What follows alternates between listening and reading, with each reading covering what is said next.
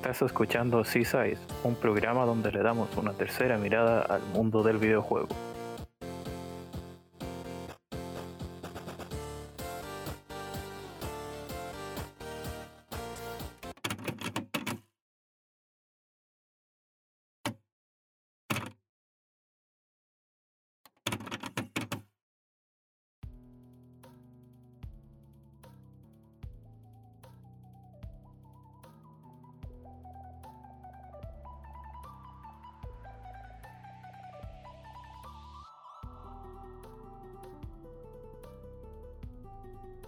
Chicos, bienvenidos una vez más a CISAIS.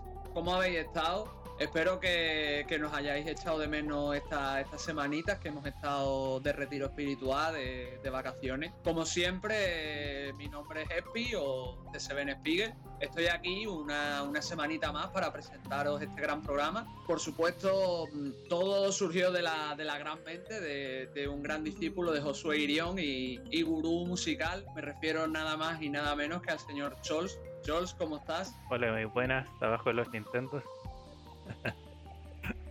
Aquí estamos eh, nuevamente después de, mi pequeño retiro ahí a, las zonas caribeñas con el maestro José.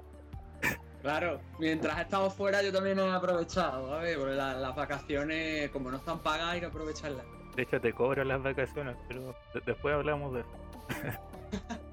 Bueno, y bueno, como ya he introducido por el gran título de Chols, hoy eh, vamos a hablar de, un poco de todo el ámbito musical que, rodea a los videojuegos, ¿vale? Eh, vamos a hablar un poco cómo funciona, los leitmotiv y cosas por el estilo. Ahora mi, querido Chols os da los detalles del título y más cosas que él quiera añadir. Bueno, como bien adelantó este, el tema de hoy va muy enfocado en eh, el aspecto musical ya eh, digamos que eh, antes de, empezar ya con el tema hice digamos algo un poco parecido en el primer programa que me invitaron la Inteca, que no me equivoco es el episodio 15 de, la primera temporada.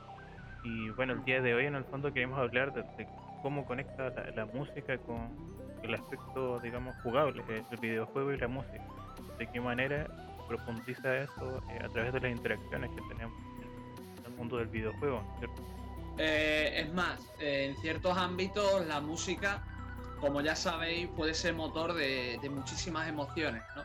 Y más teniendo en cuenta que el videojuego en sí también lo es.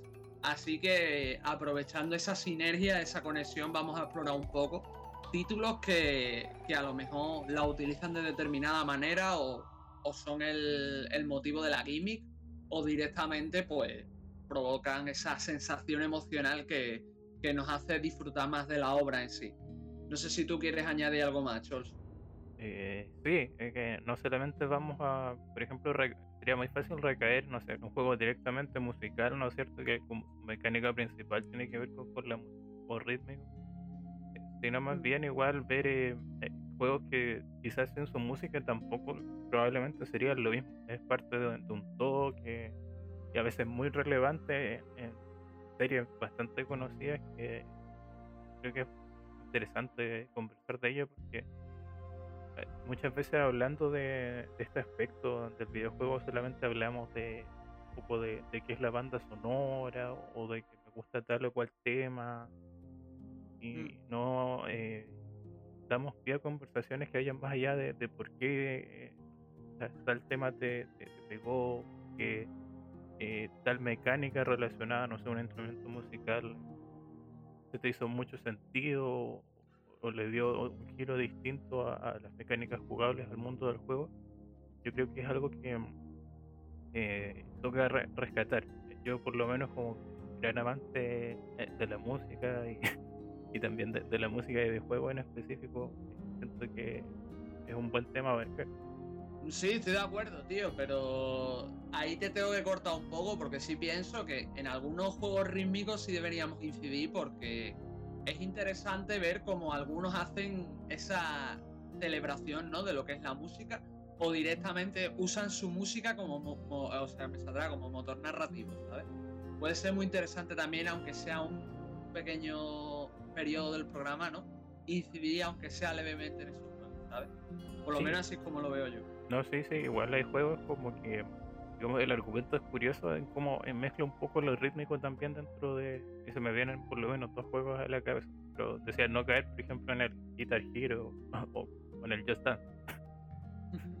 pero, pero sí, eh, un poco ya entendí para a dónde ibas. Así que, bueno, como eh, en esta ocasión es más que justificado, vamos a una pequeña pausa musical. Un tema que va a elegir es y ya regresamos.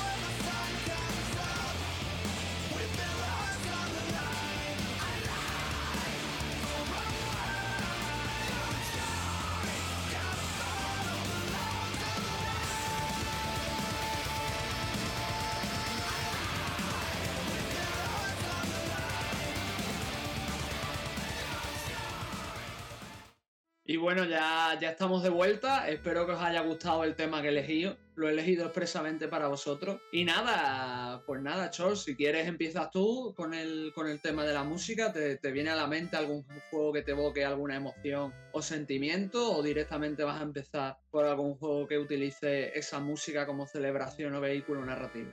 Mira, yo me voy a ir por... Eh, el caso que mencioné de que probablemente este juego con otra banda sonora no creo que no, no funcionaría igual. Pero, y de hecho la banda sonora es una de las cosas que más eh, quedó en el concepto colectivo de, todas esas personas que lo jugaron durante los 90 y quizás en el 2000. Eh, hablo de, de, la primera trilogía, por ejemplo, de Donkey Kong Country. Eh, si bien hablamos de un juego de, de plataforma, igual tiene sus características que lo diferencian bastante. Por ejemplo, de, Mario, yo diría que eh, uno de los motores eh, quizás no directamente en lo jugable, pero sí en la ambientación que da en, en las emociones que se logra expresar y en la manera en que exploramos los niveles tiene que ver directamente con su, banda sonora. Eh, en las primeras dos entregas fue trabajo de, David Weiss. Yo creo que muchos recuerdan principalmente, no sé, eh, bueno, el Jungle Dream, el Jungle Jinx, perdón, eh, pero principalmente Aquatic Ambience, que es uno de los temas como más, no sé, con más versiones por parte de, los fans. siempre aparece, no sé, en todos los Smash Bros. Es un tema que, evoca mucho. Y es curioso porque la banda sonora de Donkey Kong Country, si lo pensamos bien, rara vez tiene como una relación, digamos, con, lo que estamos viendo. Como que a veces se siente que fuera de, otra cosa, pero funciona muy bien. Eso es lo curioso. Que ponte tú si tuviera una banda sonora como más Gibson, probablemente el efecto no, no sería el mismo. No sé, bueno, no sé si has jugado los títulos, yo me imagino que. O no sé cómo ves ese, ese, aspecto. Sí, tío, te iba a mencionar un par de cosas. La primera es que eh, si te soy sincero, he jugado todos los Donkey Kong Country, pero tengo más en la, en la mente los Donkey Kong Land. No sé si los jugaste, que eran las versiones country que sacaron para la Game Boy en su época, que sí te metían esas canciones o directamente te, te metían otras, ¿no? Al estilo 8 bits y, las recuerdo con mucho cariño, tío. Yo creo que el, el juego no sería igual si, sin todas, ¿no? Y el country también es un juego que disfruté mucho, pero sí pienso que hay algunas melodías que, que pegan me vais a perdonar porque no me sé los nombres, porque también hace mil años que jugué al primer Donkey Kong Country. Pero me acuerdo, por ejemplo, en, la, en uno de los mundos estos que es como un templo, que es de, creo que es de la segunda, de la segunda parte o de la segunda fase. Ahora, ahora, ahora lo dicho, me, me, tenéis que perdonar porque hace ya mil años que no lo jugué y no lo recuerdo. Bien. pero, pero me, me daba la sensación de que pegaba mucho. Pero no sé, tío, o sea, Donkey Kong siempre ha tenido melodías muy chulas. Yo me acuerdo en la versión de 64 con el rap, no sé si te acuerdas que el rap era la hostia, tío. Y, y sí, ya es tan pegadizo que yo todavía lo recuerdo, ¿sabes? No sé qué, no sé cómo lo verás tú, Chols. Bueno, yo igual eh, soy de esas personas que les gusta Donkey Kong 64. Este ya es un poco raro. No sé si tú sabes que el juego no tiene precisamente una buena fama. Igual tiene un poco relación ahí con la historia de su desarrollo. Oye, que me conozco el DK Donkey Kong. Pero eh, sí, pues es bastante pegadizo, obviamente. Creo que de hecho en Yuga Laylee lo, lo parodiaron. Claro, En un video igual, en el mismo estilo. Que de hecho eso es obra de Grant Kirchhoff, que es del compositor de los Banjo, de la, de la serie Banjo. Eh, que en esta entrega sí participó y hubo eh, menos eh, participación de, de. También es el que hacía las voces de los personajes en los baños. Yo, tío, es que es eso, recuerdo, recuerdo Donkey Kong con mucho cariño. Ya cambiando de tercio y ya diciéndote yo una banda sonora que sí tengo muy en la, en la cabeza, que yo creo que el juego no sería nada sin ella. Yo creo que es la banda sonora del Metal Gear Rising, tío. O sea, yo creo que si, si Metal Gear Rising no tuviera la banda sonora que, que tiene, no sería tan épico, tío. Porque el juego es una verdadera pasada. Sobre todo todos los jefes, muchos de los combates no serían iguales. Todos esos momentos de acción, ¿no? Sin el Rules of Nature, sin el Collectivus Conscientious, o yo qué sé, o el tema del Senador Armstrong, que es uno de los mejores temas del juego. O sea, es que es, que es eso, el, el juego en sí, a nivel narrativo es ridículo, ¿no? Pero pero consigues sacarte una sonrisa o emocionarte o ponerte los, pelos de punta, ¿no? Con cada tema que suena en cada batalla, ¿no? Y, lo veo simplemente espectacular, ¿sabes? Y es, gracioso porque si coges los Metal Gear anteriores, que, son de la saga principal, que no son spin-off, normalmente usaban mucho un tema principal que funcionaba como leitmotiv del juego en sí, ¿no? Que expresaba un poco el tono y el tema que iba a tener la obra y luego tenía mucho ambiental, mucho tema de, de ambientación. Sin embargo, Rising quiere ser espectáculo puro y duro y su música lo refleja al 100%, tío. No sé cómo lo sentiste tú cuando lo jugaste, Chos, en ese directo. bueno, en ese curioso directo, sí, te iba a comentar que, bueno, dentro de lo poco que jugué, creo que fue, no sé, el primer nivel, el primer capítulo, eh, lo noté, pues un juego completamente orientado a ser como, o sea, no se toma en serio para empezar, o en realidad se toma, eh, es, ridículo y se toma en serio, eso es lo, va, mucho, muy orientado a ser espectacular también. Y parte de eso, como tú dices, es la música, como las bandas sonoras que ocupa Michael Bay cuando pone todas esas explosiones e intenta hacer casi como épico. Eh, por ahí va Metal Gear Rise. Bueno, claro, no es que las bandas sonoras de la saga principal sean malas, pero como no se parecen en nada, diría yo. Entonces sí, es un juego que que parte de, de, toda esa personalidad que trae va igual por la parte musical, es un, todo, como lo, mencionaba con Donkey Kong. Es que es gracioso, tío, pero volviendo a la, la, saga principal, y lo dicho, no por desperecer ninguna canción, hay auténticos temazos. Me acuerdo en el, en el Metal Gear Solid 2, el tema de los bosses, que es maravilloso, o en el Metal Gear Solid 3, ¿no? Todo el tema de del combate contra boss, ¿no? que utiliza también el tema principal, o, o, esa, o esas misiones en las que tienes que infiltrarte y sale todo mal, ¿no? Y suena la alarma, y suena ese tema, ¿no? De la jungla, que está, está muy chulo. Pero la saga siempre se, ha caracterizado por eso, de que te pone eh, un tema principal, por ejemplo, volviendo al Metal Gear Solid que tenemos Snake Eater, ¿no? Y Snake Eater es el, el leitmotiv del juego, o sea, te habla de lo que significa el juego si tú escuchas la letra. ¿Qué pasa? El juego, eh, la canción no se repite a lo largo de todo el juego, pero sí en los momentos puntuales que tú sabes que vas a, que son característicos o que pega que suene esa melodía, ¿no? Entonces, por eso resuenan también esos temas leitmotiv, ¿no? Y choca tanto, como tú bien has dicho antes, esa diferencia, ¿no? Porque Rising lo que quiere es que, que, disfrute, que lo goces cogiendo el mano, que tú digas, este momento es mi momento, este momento es la hostia. Voy a cortar un misil con la katana, ¿sabes? Y, mientras suena un temazo y el resto me da igual, ¿sabes? Por eso lo digo, que es una, es una auténtica pasada.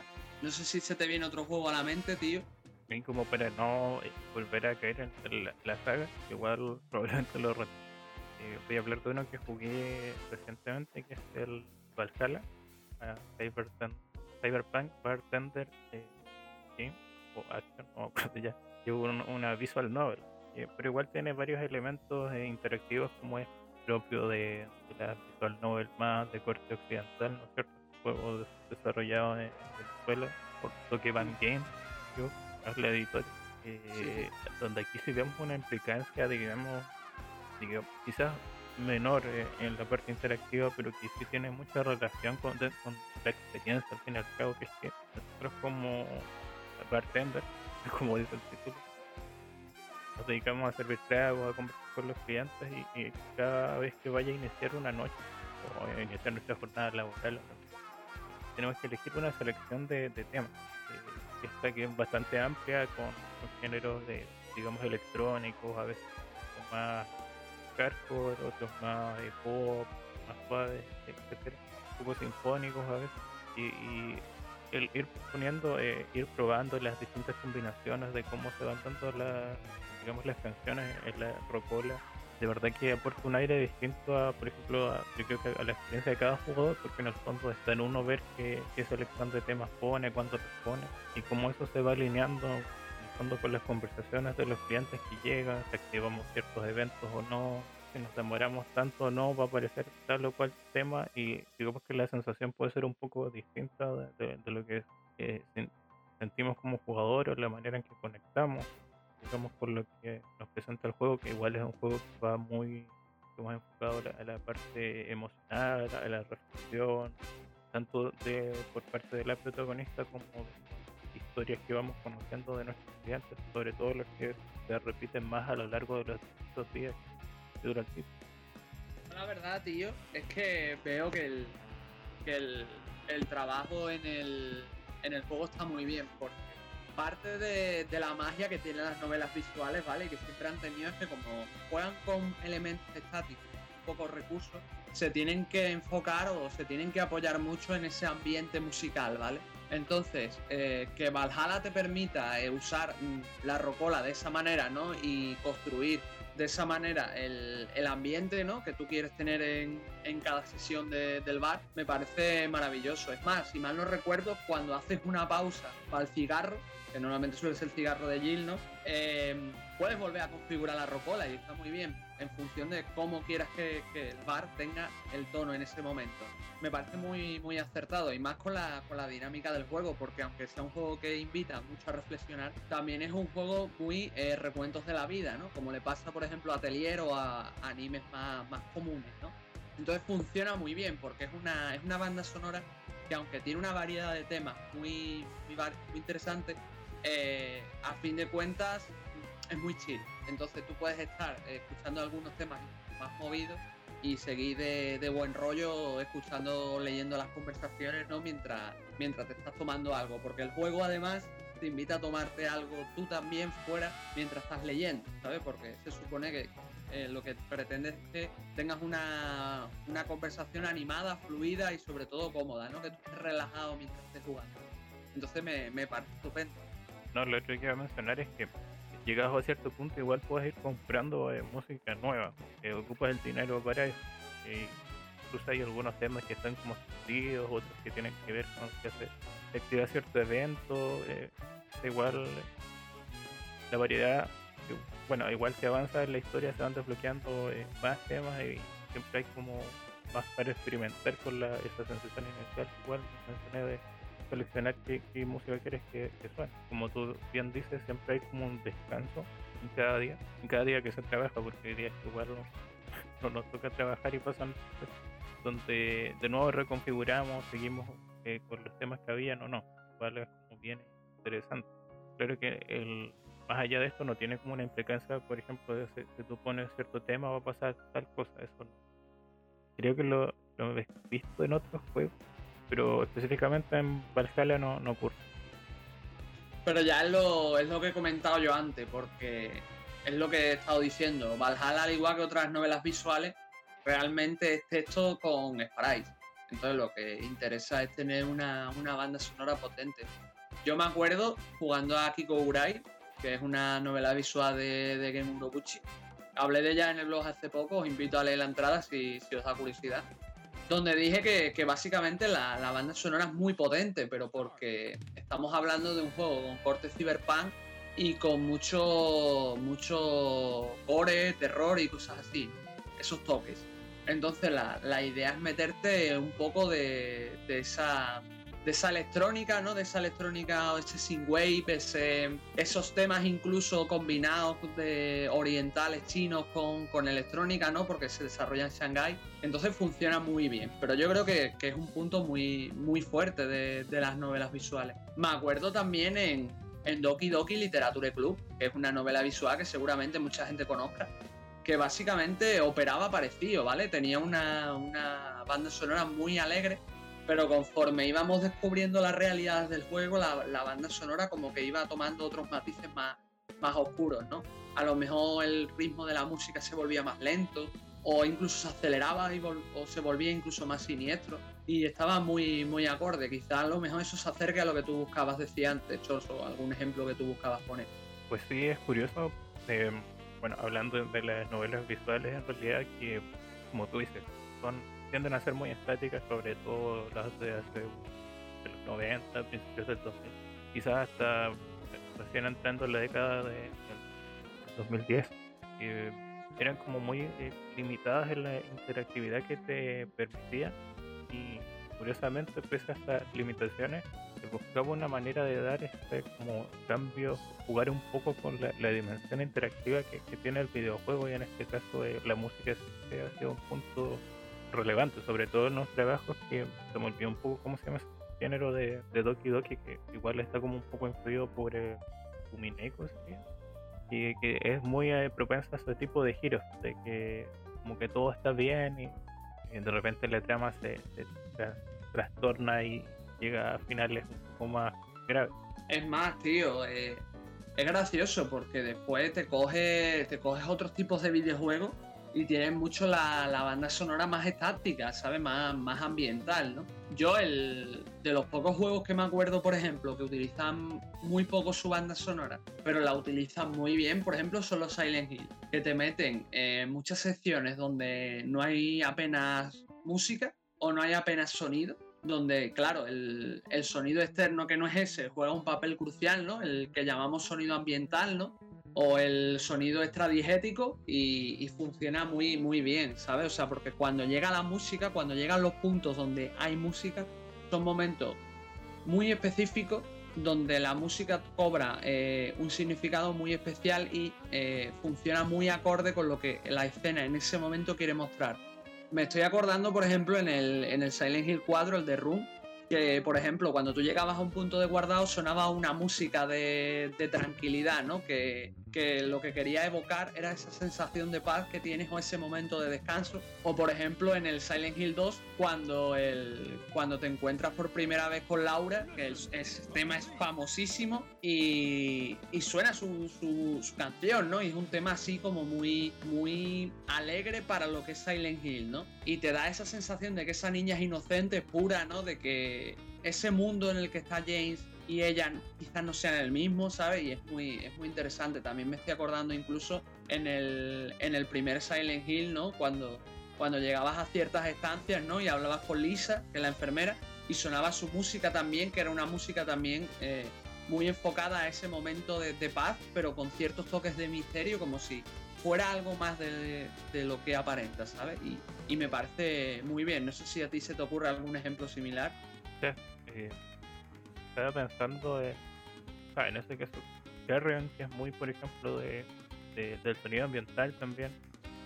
Como tú dices, pasa mucho con estos entornos eh, lúgubres, serios, juegos de terror, de horror. Presientan un poco de ver música de, manera constante con el de que cuando aparezca tenga como una relevancia superior, digamos, o, sea, sea un poco más fuerte, que se dosifica un poco la manera que se juega, no sé, es típico que te vas acercando un momento un poco hacia el peligro y la música empieza a subir así lentamente, como avisándote de eso y son un poco lo, los giros interesantes que tiene eh, las maneras con las que se juega con la música. Eh, como tú bien dices, no es solo como que todos los juegos tengan canciones de manera constante, sino que hay otros elementos igual a nivel sonoro que intervienen, o, la manera en que se organiza, la, la manera en que aparecen estas canciones igual eh, tiene un toque importante en el efecto que busca provocar en el jugador. También, tío, me estoy acordando de, ya que lo hemos mencionado antes, un poco el tema del leitmotiv, ¿no? Que el leitmotiv eh, son piezas, ¿no? Que quieren eh, evocar una sensación que hable mucho sobre un aspecto concreto de la obra, ¿no? O de la obra en sí. Yo me acuerdo que un ejemplo que hay muchísimo de esto es, eh, por ejemplo, le pasa a Undertale, que no sé si tú lo jugaste, pero por ejemplo, los temas de los bosses, cada boss tiene su tema específico y las peleas van en muy acorde con ese sistema rítmico, ¿no? De, cómo se puede alterar un poco la canción en función de, de la pelea que se tiene, ¿no? Pero es muy interesante igualmente explorarlo, porque cada, cada personaje característico al que nos podemos enfrentar tiene su propia tonadilla, ¿no? Tiene su propia propia música, ¿no? Que, evoca unas sensaciones, que te está hablando del tipo de personaje o del tipo de, tropo que tiene o, o, un poco de su historia, ¿no? Y solo es ritmo y es muy, muy interesante. Incluso tenemos, volviendo, para no volver a Metal Gear, mejor dicho, eh, preferiría hablaros, por ejemplo, de Fire Emblem, ¿no? Como le pasa al Treehouse, que el Treehouse tiene el tema de Age of Down, que el, tema de Age of Down suena remisado como 50 mil millones de veces. Y es un tema que habla sobre el, una chica que se enfrenta a la guerra y ve perder a su, pierde a sus seres queridos, ¿no? Entonces es un tema que instrumentalmente se remisa mucho y se utiliza mucho en muchos contextos del juego, ¿sabes? Entonces, ese tema te está hablando del juego en sí, de, las intenciones, del tono que quiere tener. Y se utiliza mucho para evocarlo en diferentes puntos de, la misma obra, ¿no? Con diferentes matices, ¿sabes? Entonces también me parece muy interesante explorarlo. No sé cómo, cómo lo verás tú, Charles. Ah, sí, primero, hablando de Undertale, que, me cueste Hay muchos eh, temas en el juego que como tú bien dices, claro, cada jefe tiene un digamos, tema distinto que retrata su personalidad, pero dentro de las composiciones de Toy Fox está mucho que hay ciertos pasajes que se repiten constantemente, digamos, en, otras canciones. Por ejemplo, tienes el tema de, Toriel, de Hertech, con el de Asgore, que ahí tiene un nombre en alemán, pero no me acuerdo del bueno, el tema de Asgore tienen pasajes similares, igual por la historia que tienen ambos personajes, la relación. Eh, después tienes, no sé, el Save the World con Hope and Dream. Igual tienen ese y ese igual aparece en el tema de Flow y eh, en algunos temas de, terceros niveles. Y, como bien menciona, es como pequeño, no me acuerdo bien el término de que ocupa pequeño pasaje que se va repitiendo en otras canciones y que se habla de que al final todo dentro de ese juego está conectado de una u otra manera y la música igual te lo hace un poco más evidente. O a veces tú no te das cuenta, pero te suena muy familiar todavía a, otra cosa y es como estar dentro de un, bucle con, con variación. Eh, lo mismo en un juego súper conocido que sería Super Mario World, que tú no sé si sabes, creo que, no me acuerdo si son tres, hay solamente tres o cuatro temas en ese juego, pero eh, uno siente que son más porque lo que hacen es que es el mismo tema, pero funciona a distinto tempo o, en otra octava, y eso hace que se, adquiera una carga distinta. El tema del agua es el mismo que el de, tierra y el de cuando los niveles como corriendo, y, solo funcionan más rápido, más lento, con algún ajuste. Entonces, el como tema más distinto sería el ending en este juego, porque es un, un tema específico, que creo que el de los castillos uno piensa que son más es una banda sonora en base muy acotada, pero con variaciones correctas, se siente como muy rica, eh, especialmente porque esa eh, sonada que se repite en todo el juego con las variaciones se siente muy bien centrada lo que se quiere mostrar. Bueno, igual es un juego de plataformas, así que a veces tampoco es tan específico en, en variedad, menos eh, siendo uno de los primeros juegos de Super Nintendo, pero es un caso interesante en ese no, sí, la verdad es que yo lo de Super Mario World no lo conocía, tío. Yo pensaba que eran diferentes temas, pero viene bien saberlo, ¿no? Cómo se, cómo se puede aplicar un, mismo tema a diferentes elementos, ¿no? En función de cómo lo vayas ajustando. Por cierto, ahora que, hablas de, ahora que has hablado de Super Nintendo, me he acordado de Chrono Trigger, tío. No podemos, no podemos dejar este programa sin mencionar Chrono Trigger, ¿eh? Porque tiene o sea, su música es muy ambiental, ¿vale? O sea, está más centrada en dar ambiente y crear eh, esa, o sea, llenar esos flecos, ¿no? Que te da el, cada localización, ¿no? Porque estamos hablando de, de una consola de 16 bits y no puedes mostrar todo lo que quisiera. Entonces la música ayuda a dar ese empaque, a dar ese entorno y funciona de, maravilla, tío. Yo me acuerdo de, temas como el, de, el del pasado o el de, o el de Corridors of Time, ¿no? que es el tema del, del, año este, de mil, del 1200, antes de, me vais a perdonar porque también hace un montón que no juega con Chrono Trigger y no me acuerdo, ¿vale? Pero sí, el Corridor of Time es un temazo, el, el tema, creo que era el Tyrant's Theme, ¿no? Que suena algunas mazmorras, también súper chulo. El tema de uno de los temas con los que te enfrentas a Magus también es maravilloso. O sea, es una banda sonora que, está muy pensada para darle epicidad al juego y, ya está. Yo creo que su leitmotiv es, rellenar esos, esos vacíos, esos huecos que el, que el juego gráficamente no, puede cubrir, ¿no? No sé cómo lo ves tú. No, eh, totalmente, porque, por ejemplo, eh, eh, precisamente Courier of Time es mi tema favorito del juego. Eh, justo en el escenario que se presenta, que es como civilización donde todavía había una conexión con la magia, eh, tenías este mundo ahí en las nubes y, después la tierra de abajo, eh, es algo que se veía así como solo en el overworld, o el mapa antes de entrar a los escenarios. y bueno, hay batallas ahí precisamente claro, todo muy pequeño, pero igual, pero el paisaje es como tremendo para, la época, pero obviamente se siente que hay limitaciones para mostrar lo que realmente querían mostrar en ese sentido. Como tú bien dices, la música es fundamental porque le añade mucho de cuerpo, digamos, y un color extra a, lo que te buscan transmitir, sobre todo con estos diferentes paisajes. Lo mismo con el tema que mencionaste, Tirano Player, el de la la parte de la prehistoria de cuando estás en la, cueva, el tema de magos se llama Magos Batus, tienes el tema de Frog que es, yo siempre lo doy como ejemplo, para mí es uno de los temas que más me transmite energía de toda la música, incluso de música que no sea de, videojuegos, que de verdad es como épico y, potente y sientes como que vas a algo, vas a algún tipo de gesta con ese tema, eh, tienes el Millennium, Millennium Feria uno de los más conocidos del principio, el de el de la voz, el World, World War, Guerra Mundial. Entonces, bueno, son dos, los dos son de la voz. Bueno, una infinidad. Es una banda sonora eh, tremenda. De hecho, tiene una gran cantidad de melodías distintas, tanto que generalmente cuando ves eh, gente que quiere hacer tributos de Chrono Trigger, te vas a encontrar siempre son discos dobles. Y de hecho he visto unos de 5 discos, pero eh, es muy importante.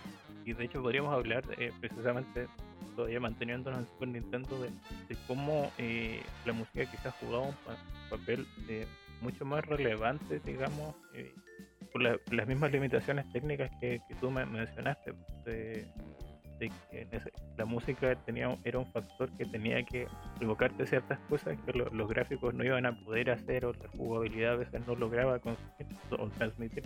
Es más, tío, me estoy acordando de, por ejemplo, el, el Secret of Mana. Yo no jugué el original, ¿vale? Jugado el remake, pero tiene también temas muy, muy buenos. Y, y consigue, es que yo creo que lo, a nivel musical no diría todos los juegos porque no he jugado tanto Super Nintendo, me vaya a perdonar, pero yo creo que, los temas que más me evocan o más recuerdo con más nostalgia, ¿no? Son los, lo que, los temas de los RPG, ¿no? Porque los RPG siempre en 16 bits, ¿no? Incluso más, un poco más adelante, ¿no? Han estado limitados por temas de gráficos y, demás, entonces siempre han tenido que apostar mucho por esa, por esa calidad musical, ¿no? Por ese despliegue de, efectos, de, de, banda sonora, ¿no? Me acuerdo de los, de los Final Fantasy míticos de la máquina, ¿no? Como son del 4 al 6, que tienen también unos temas sobresalientes, ¿no? Eh, el tema de Cecil, que está. que es estupendo, ¿vale? evoca mucho sobre el personaje y, no, lo, no lo creerías a simple escucha y es un tema maravilloso, ¿no? O el tema de Terra, ¿no? De Final Fantasy VI, que también es una, es una preciosidad. También me estoy acordando del Final Fantasy V, que tenía un tema. un tema. creo que era el tema de Boko, ¿no? No me acuerdo. Que era el de los primeros temas, ¿no? Que suena así muy alegre, una, una farándula muy, muy alegre, muy rítmica ¿no? Que te da esa sensación de energía, no tanto como el tema de Frog, pero, pero ahí está, ¿no? Entonces, pues, quieras o no, son, son cositas que, que van sumando, ¿no? Ya en, otro, en otros RPG de la consola no, no os puedo decir porque no, por desgracia no los he jugado todos, pero bueno, otro, otros estudios que se me vienen muy a la mente a temas de, de música son Nihon Falcon, que de, incluso desde la NES hacían temas brutales. Y bueno, el cast con los ateliers que sinceramente el, el, empaque musical que tienen los juegos para juegos, juegos, como ya he comentado, de recuentos de la vida, son simplemente maravillosos. Sí, no, eh, sin duda es, digamos, una característica de los juegos de rol, porque desde siempre son juegos que buscan contar una, una gran historia, ¿no?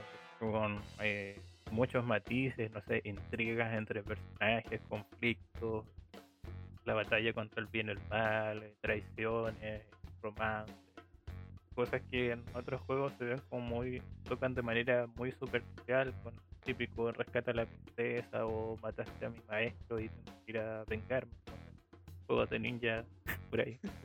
O cosas de, o algo con mi clan no sé que se, se tocan o sea, es como premisa. En los juegos de rol la, la, historia nunca es como una digamos una, una excusa para lo jugable sino que es un componente sumamente relevante más hablando de juegos en esta época donde había limitaciones importantes, como bien como tú eh, bien dices, bueno, la misma Square tiene juegos, grandes bandas sonoras con juegos que no llegaron a, a, a Occidente como el Data Live, perdón, Live Alive, es Data Live es un anime. Live Alive es el, el juego de, de, de hecho eh, podemos encontrarlo en un juego que eh, como DLC en el Theatre Rhythm, Theatre Rhythm eh, Final Fantasy de Curtain Code de, de 3DS, eh, donde retoman temas de los romances sagas, DLC para ser jugados con este título, de Chrono Trigger, etc. La verdad es que, que sí, tío. Yo Saga no lo, te, lo, sigo teniendo en el punto de mira, así que ya cuando, cuando escuche lo, los temas os diré. Sí es verdad que hay un tema que siempre está en mi mente, que es de, de Seiken también, o sea, de la saga Mana, que es el, el Rise and Sun. No sé si lo escuchaste, tío, que es el tema de, del primer Mana, primero de la Game Boy. De la Game Boy. Sí. Y es una, una pasada, tío.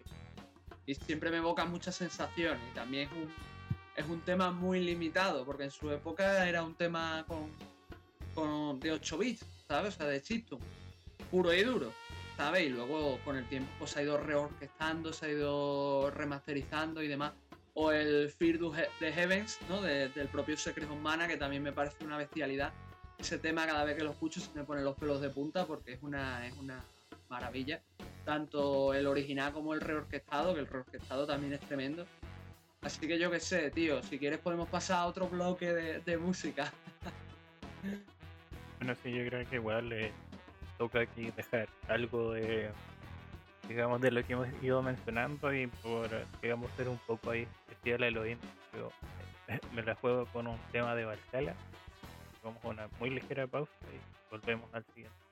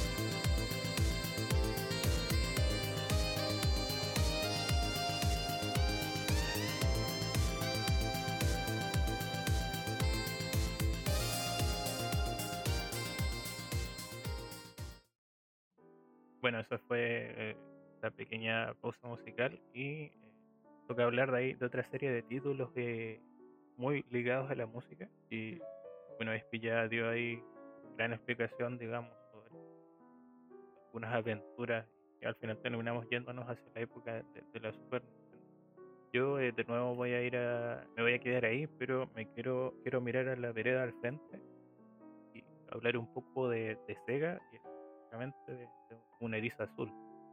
Por supuesto hablo de, Sonic.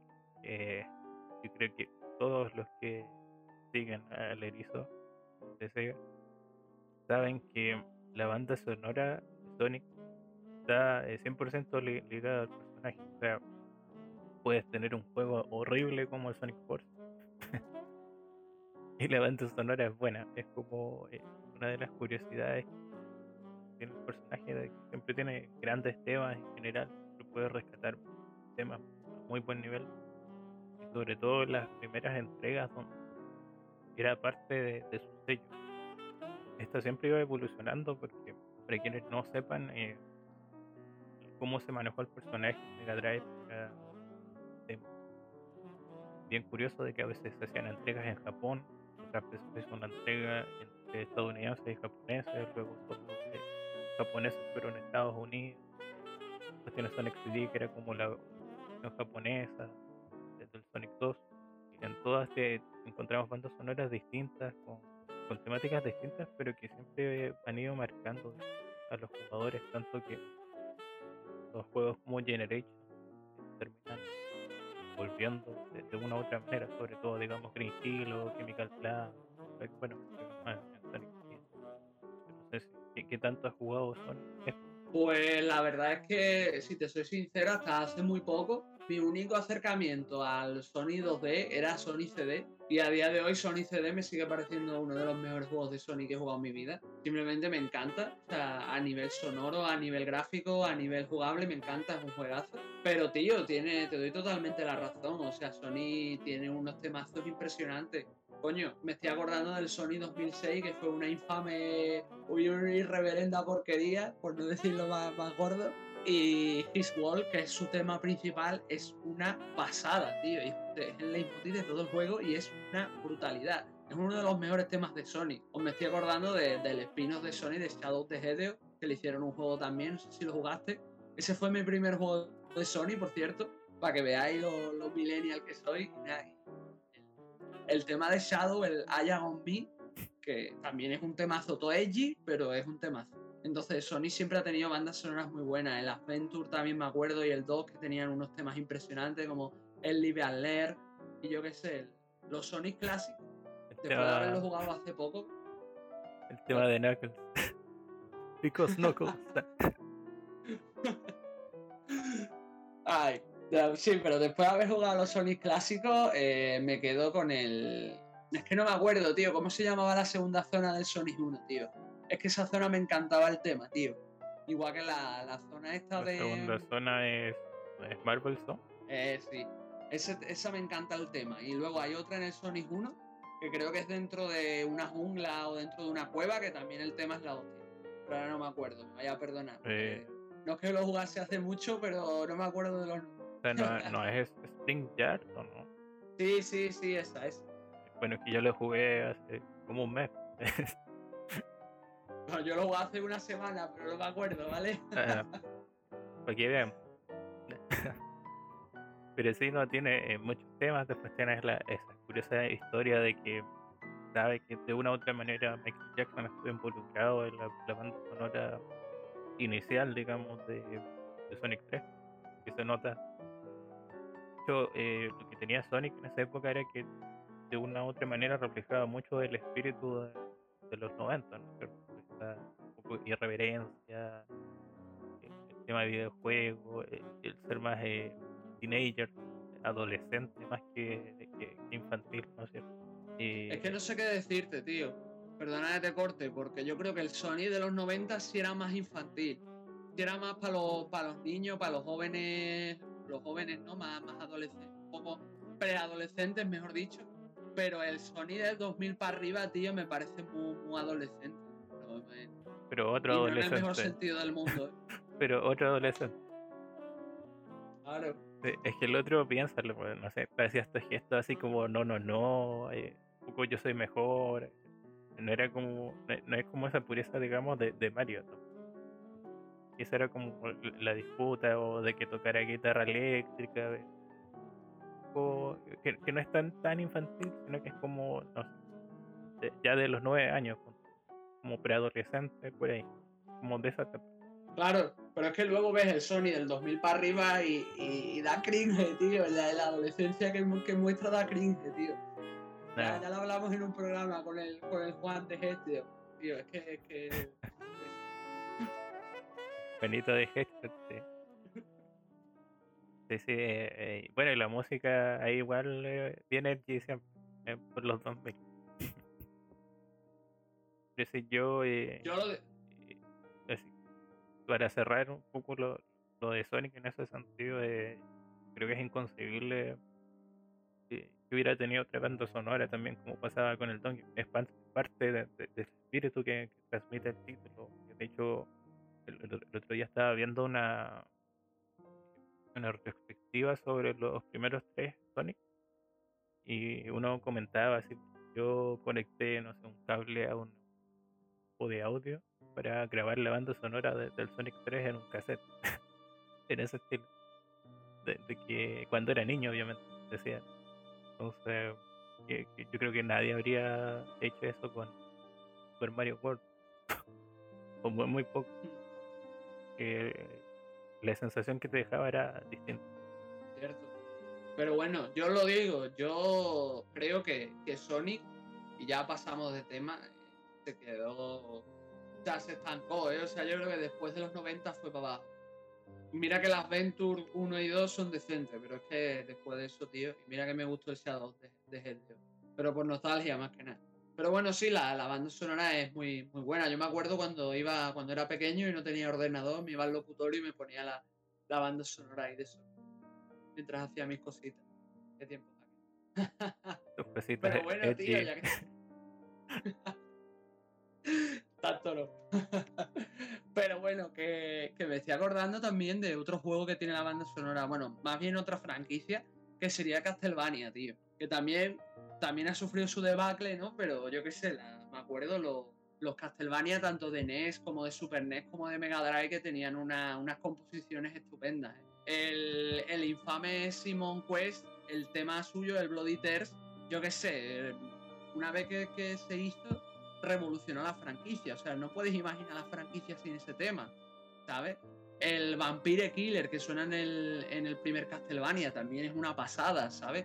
O el tema de Trevor en el 3 son, son temas impresionantes, tío. Y me estoy acordando todos los remises que hicieron en el Super Castlevania que son una pasada, tío. Incluso el Bloody Tears que vuelve a sonar en el, en el Bloodlines o Generation, que sería el de Mega Drive, que también es espectacular, tío. O sea, los, los Castlevania, incluso los más flojos, que como los, mucha gente dice que son los de PS2, aunque a mí no me lo parezcan, también tienen unos temas maravillosos. El, el Curse of the Darkness, que es el, último de PS2, para mí tiene una de las mejores bandas sonoras de, PlayStation 2, ¿eh? y, es un juego no tan querido por todos, ¿sabes?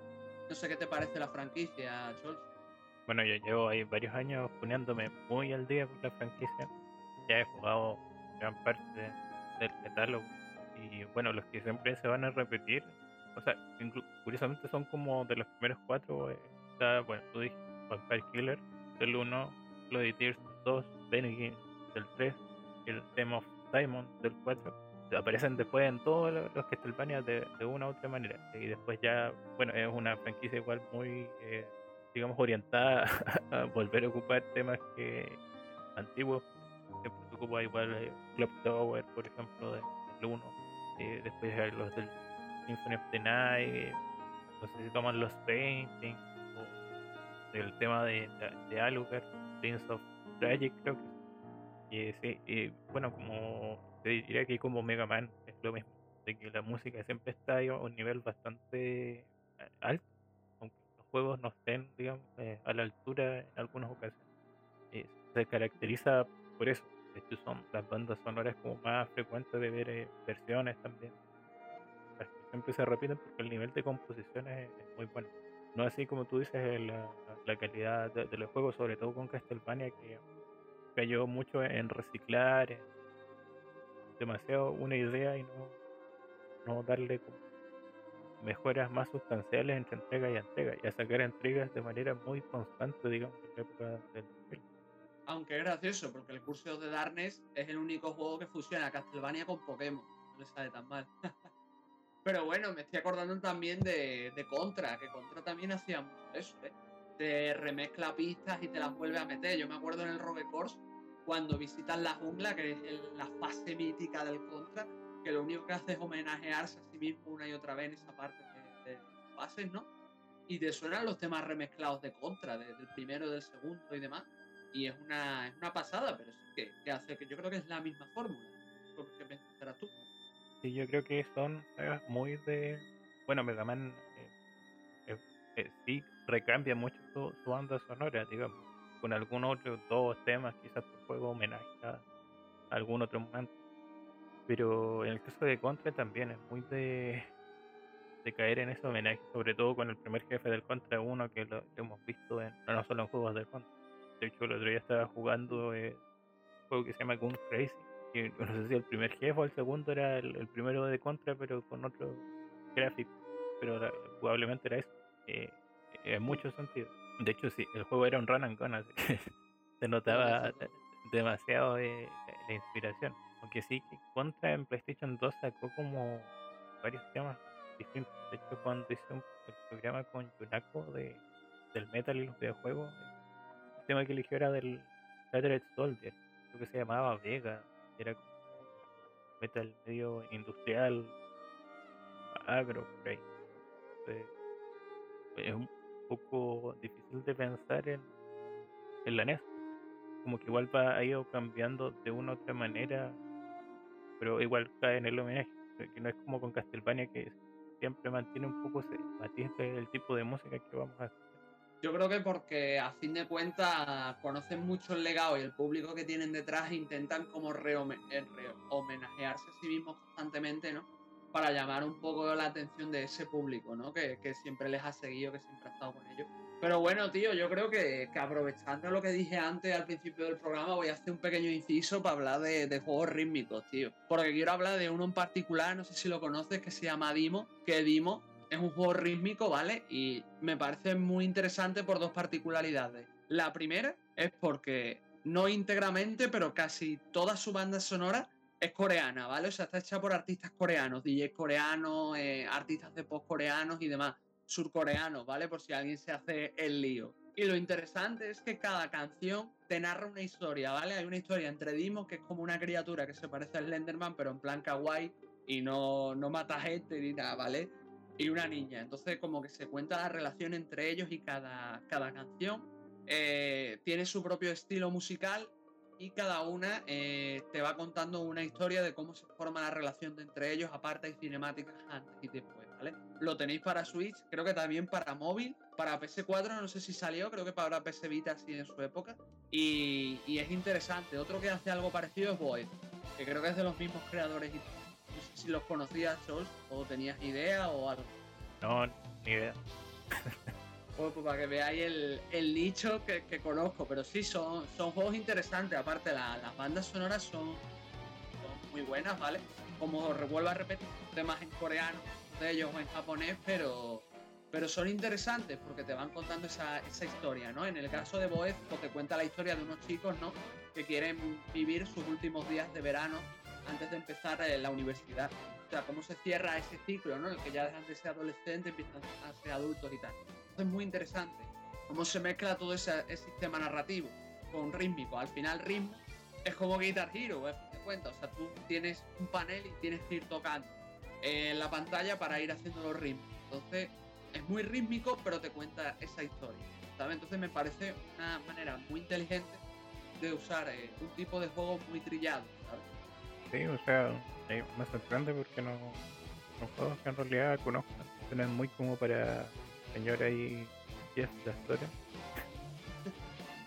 y o sea, cuando mencionaste esto al principio, a mí se me vino a la mente un juego que se llama Rhythm Jeff, que creo que es de Sega, no sé si lo conoces. ahí sí que me pillas, tío. Es un juego. juego de Nintendo 3DS y después creo que salió en iOS. Y es una mezcla, o sea, funciona como los, los eh, profesor Layton en cómo vas explorando los mapas, las conversaciones, objetos escondidos, etc. Pero los niveles son, em, eh, digamos, tú eres un ladrón, tipo el Kaito Joker, este que sale en Detective Conan. Sí. Y. Kaito Kid. Eh, y, vas como. Estás en París. La historia se desarrolla en París y eh, estás explorando por qué desapareció tu padre. Te vuelves un ladrón y vas como robando objetos específicos para seguirle como el rastro. Y entre medio como que hay un tipo que dice que es la, reencarnación de Napoleón y quiere dominar Francia con Estado. Pero en la actualidad obviamente es como eh, ya extraño en ese sentido, pero cada fase de digamos eh, relacionada lo tienes que hacer, que pueden ser combates, eh, secciones como plataformeras, sigilo, eh, cosas de reacción, etcétera, se dan en una son juegos rítmicos. Eres como un, ladrón rítmico según la historia. Se me olvidó un poco ahí el, plot de por qué tiene tanta relevancia. Los movimientos como de baile para hacer acciones, digamos, delictivas o de guante blanco. Y está todo muy bien eh, integrado en este sentido. Se, disfruta porque no es como, eh, tú mencionabas recién estos juegos donde te ponen como un sistema eh, con unas barras de arriba y completa movimientos. Podría ser un Guitar Hero, me acuerdo el juego de Konami que estaba antes de Guitar Hero o, o el, eh, Elite Beat allá. Como que todo se da en la misma pantalla, sino que eh, a nivel rítmico juego te va presentando situaciones donde tiene como sentido que aprietas este botón para esquivar a un policía, no te detecta. O aprietas este botón para esquivar un derrumbe, aprietas este botón para esquivar los ataques del enemigo, pues, en una pelea de, de clima. Eh, eh, digamos, obviamente es bastante entretenido de ejecutar, a veces se puede complicar o no, pero me pareció sumamente fresco para los juegos eh, rítmicos de la época. Lamentablemente el juego no le fue tan, tan bien en ventas y no digamos que no se hiciera una secuela. Igual era una época en la que Sega como que estaba apostando mucho por hacer IPs nuevas, pero que la mayoría no continuaron. Diría que no, podría recordar muchos juegos que hayan sacado secuelas.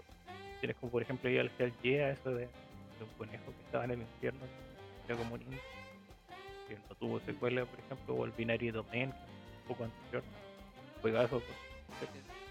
Sí, sí, ese lo tengo pendientito. Pero el que acabas de mencionar, el, juego musical, no lo conocía, tío, me lo, me lo, apunto. Y hablando de eso, me recuerda mucho a Patapón, tío. Pero Patapón creo que tenía la, la mecánica rítmica mucho más simplificada, pero tenías que hacer ritmos para manejar a, a las criaturas. Me vaya a perdonar que no me acuerdo del nombre, creo que se llama Patapón, pero no estoy seguro. Pata, pata. Pon, pata.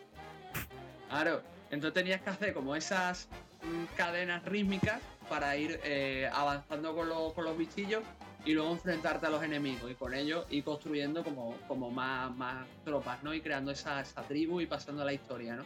Claro, eran eh, cánticos como eh, de guerra, digamos, de esta, digamos, pueblos más un estado de, digamos, vamos de los estadios de civilización más atrasados, que eran como tenías que memorizarte creo que cuatro cánticos distintos y saber cómo administrarlos porque en el fondo es un juego rítmico y de estrategia con elementos de rol.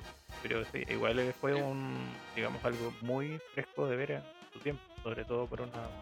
Y me estoy acordando también otro juego rítmico que sí celebra lo que es el ritmo en sí, la música y, y tal, que es el Rhythm Tengoku, el Rhythm Paradise, no sé si lo jugaste, que, también es una gozada y se disfruta mucho, que te va poniendo como minijuegos rítmicos donde vas teniendo que aplicar el ritmo de diferentes maneras y es muy, muy divertido, tío. Y ese juego creo que no pretende trastocar nada, sino que pretende que disfrutes un buen rato aprendiendo sus mecánicas, ¿no? Y haciendo eso del ritmo, ¿no? Eh, su baza y sobre todo la celebración del título. De hecho, yo jugué el de Wii cuando salió y te juro que no podía salir del tutorial. Porque no son, son chunguetes, ¿eh? Siempre me, me, decía eh, error, error, y creo que me tomó 30 minutos por lo menos, y ahí como que ya no, jugando. Pero ese que conozco, eh, el juego más por los memes, como el de cuando entrevistas al luchador. El tiempo fue bien. El toque, toque, toque de Ska. Que es, Mm. es muy interesante. De hecho, tiene como un aura lo que su- fue. eh, ya no hemos visto lamentablemente juegos de la saga, los, los WarioWare, en el humor que, que manejan. Te iba a decir, tío, o sea, me estoy acordando, ya que hemos mencionado todos esos juegos, de, de juegos que también usaban esta mecánica a los a los Osu o a los Elite Beast Agents, ¿no? Que era el, el pararrapa, que ese juego era, era estupendo y que también tenía cada, cada fase, era música, narrativa y, y gimmick, o sea, gameplay, y era una. Era, estaba muy bien, ¿eh? También me Como acuerdo de él con cariño. los Gitaru. Conoces. Sí, también no los he jugado, pero sé cuáles son. Yo estaba con el de PSP y es como. De hecho, es lo mismo. Eh, ejecutas comandos, pero de fondo, como que corre un video que te explica una historia. Digamos lo, lo típico. Y de, de hecho, podríamos hablar así como muy rápido de que hay un- muchos runners que se apoyan en aspecto rítmico, musical, como para eh, desarrollar sus niveles. Lo, más conocido sería Beat Trip Runner, eh, posteriormente solo Runner. Eh, de hecho, cuando ejecutas movimientos perfectos y vas haciendo todo bien, vas construyendo una melodía que va añadiendo elementos, eh, se va como perfeccionando. Y si lo haces todo bien, suena perfecto a cada nivel. Después tienes este juego de Game Freak, que es el Harmonite, que funciona un poco como el Rhythm 10, cualquier.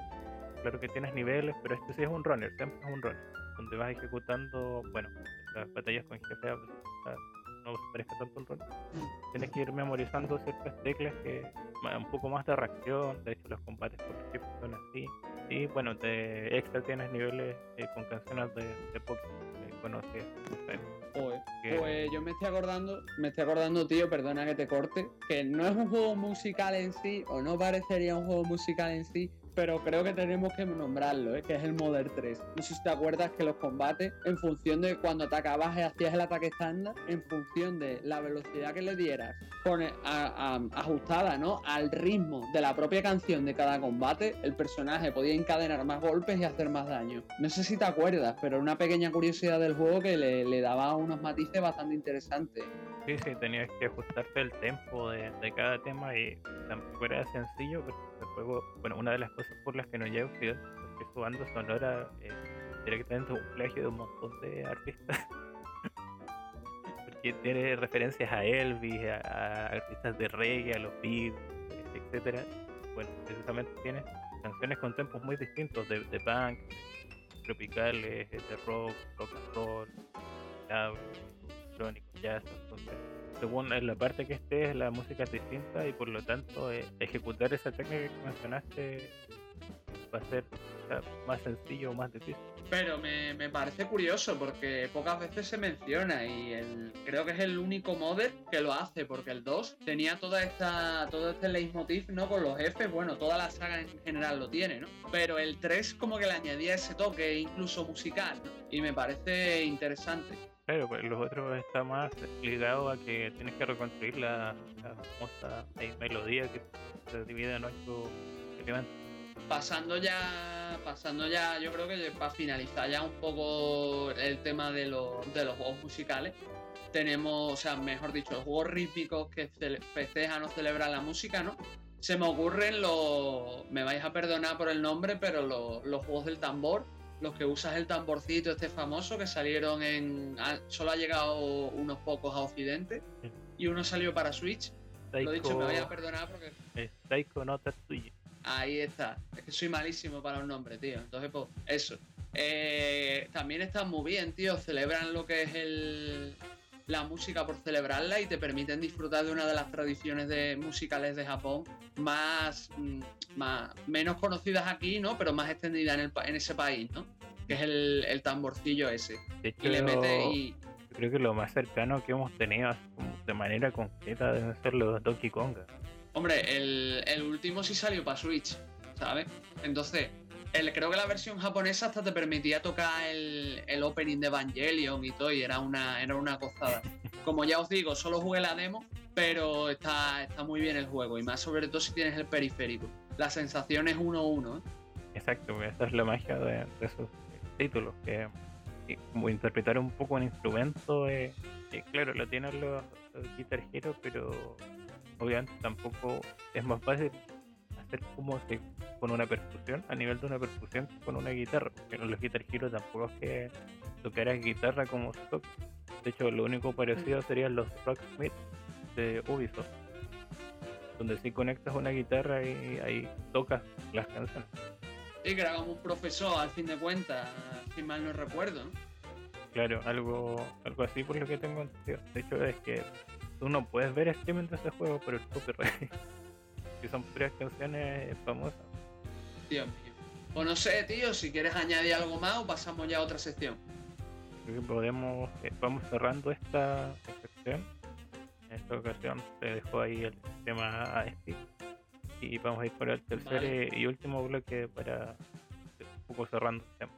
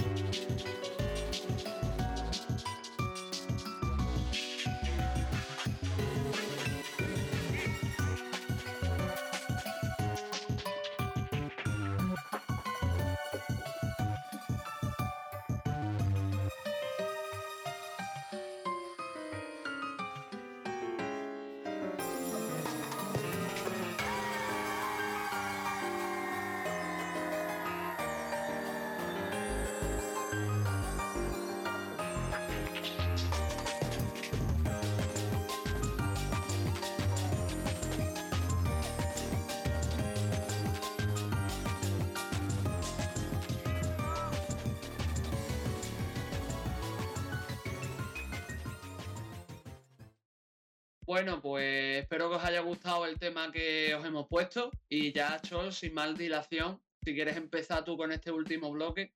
Bueno, hay nombres que directamente voy a omitir porque lo que se viene quizás puede ser un poco extenso.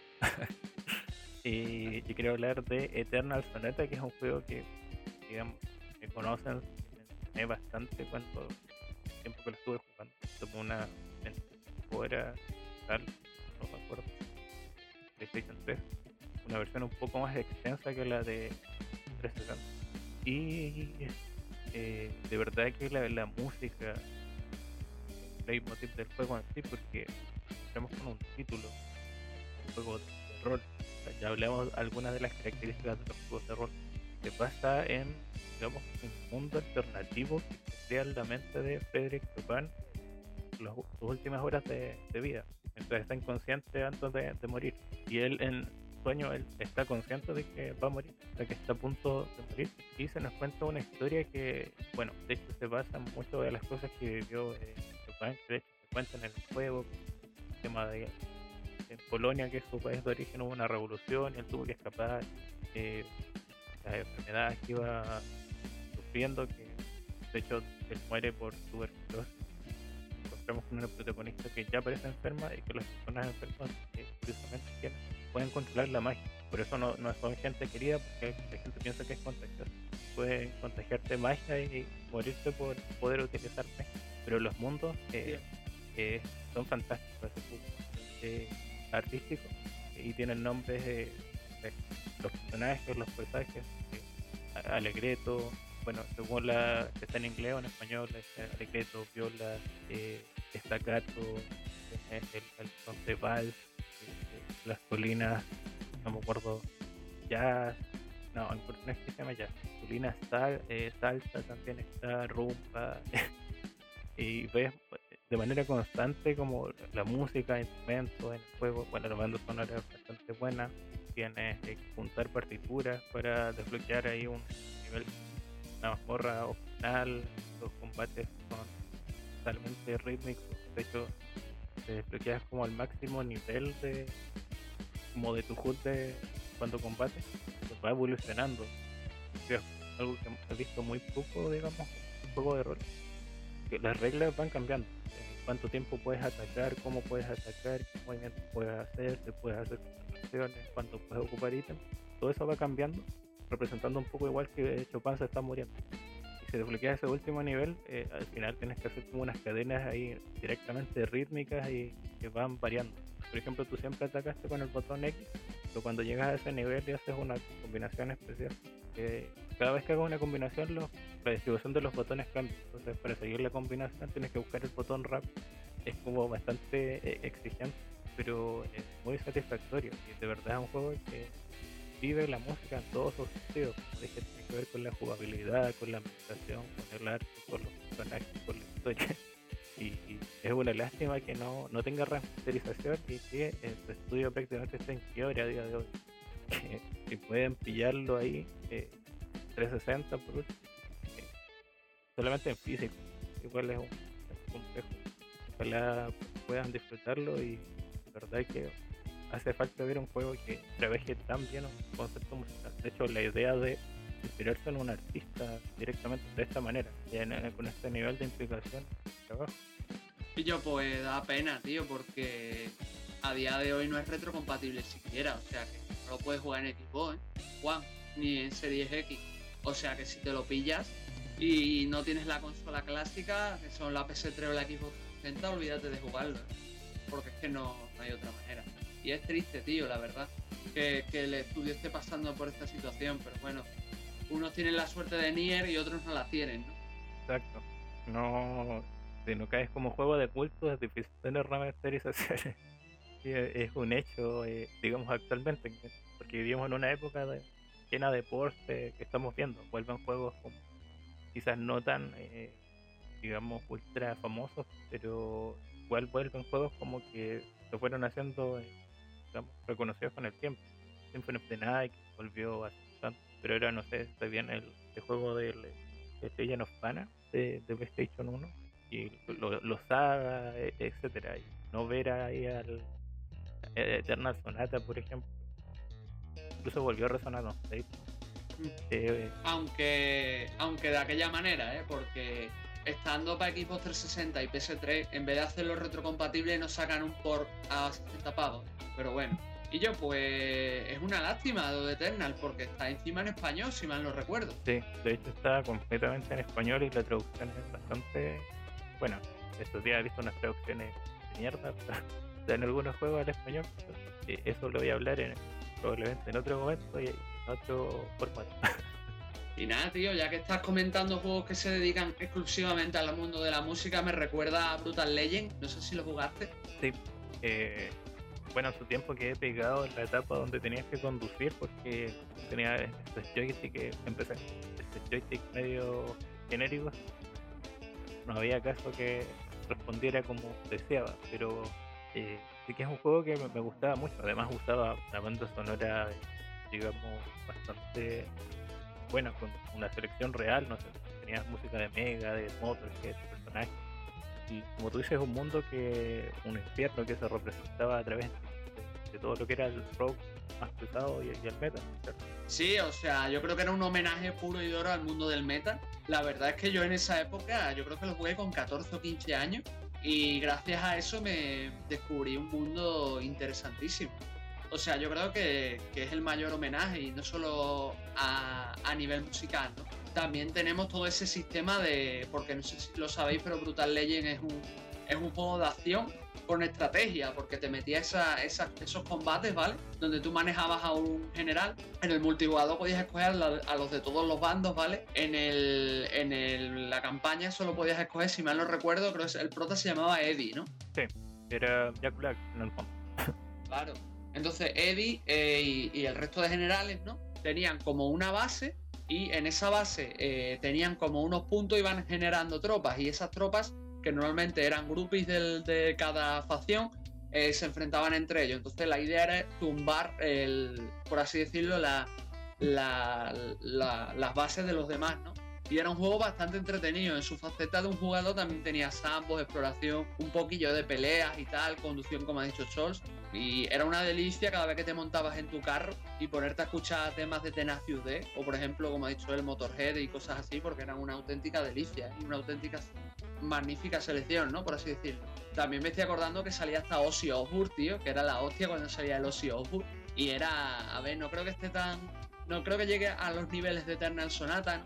Pero me parece una obra muy interesante y que por cierto a día de hoy sí está retrocompatible. O sea, la tenéis en PC, la tenéis en Play 3 y la tenéis en toda la gama de Microsoft. O sea que si tenéis un equipo Serie X podéis jugarlo. Es más, estuvo en el Pass un tiempo, no sé si seguirá. Yo, bueno, ya no tengo Pass, así que no, estoy tan seguro. Eh, de hecho, yo tengo, hay como una pequeña historia de que estaba jugando el Brutal Legend y estaba dando Lemmy de Motorhead y después como que me meto a ver las noticias y se muere Lemmy. Oh, y fue como... Justo cuando lo estaba viendo en el juego y fue como, no, no me lo creo. Joder.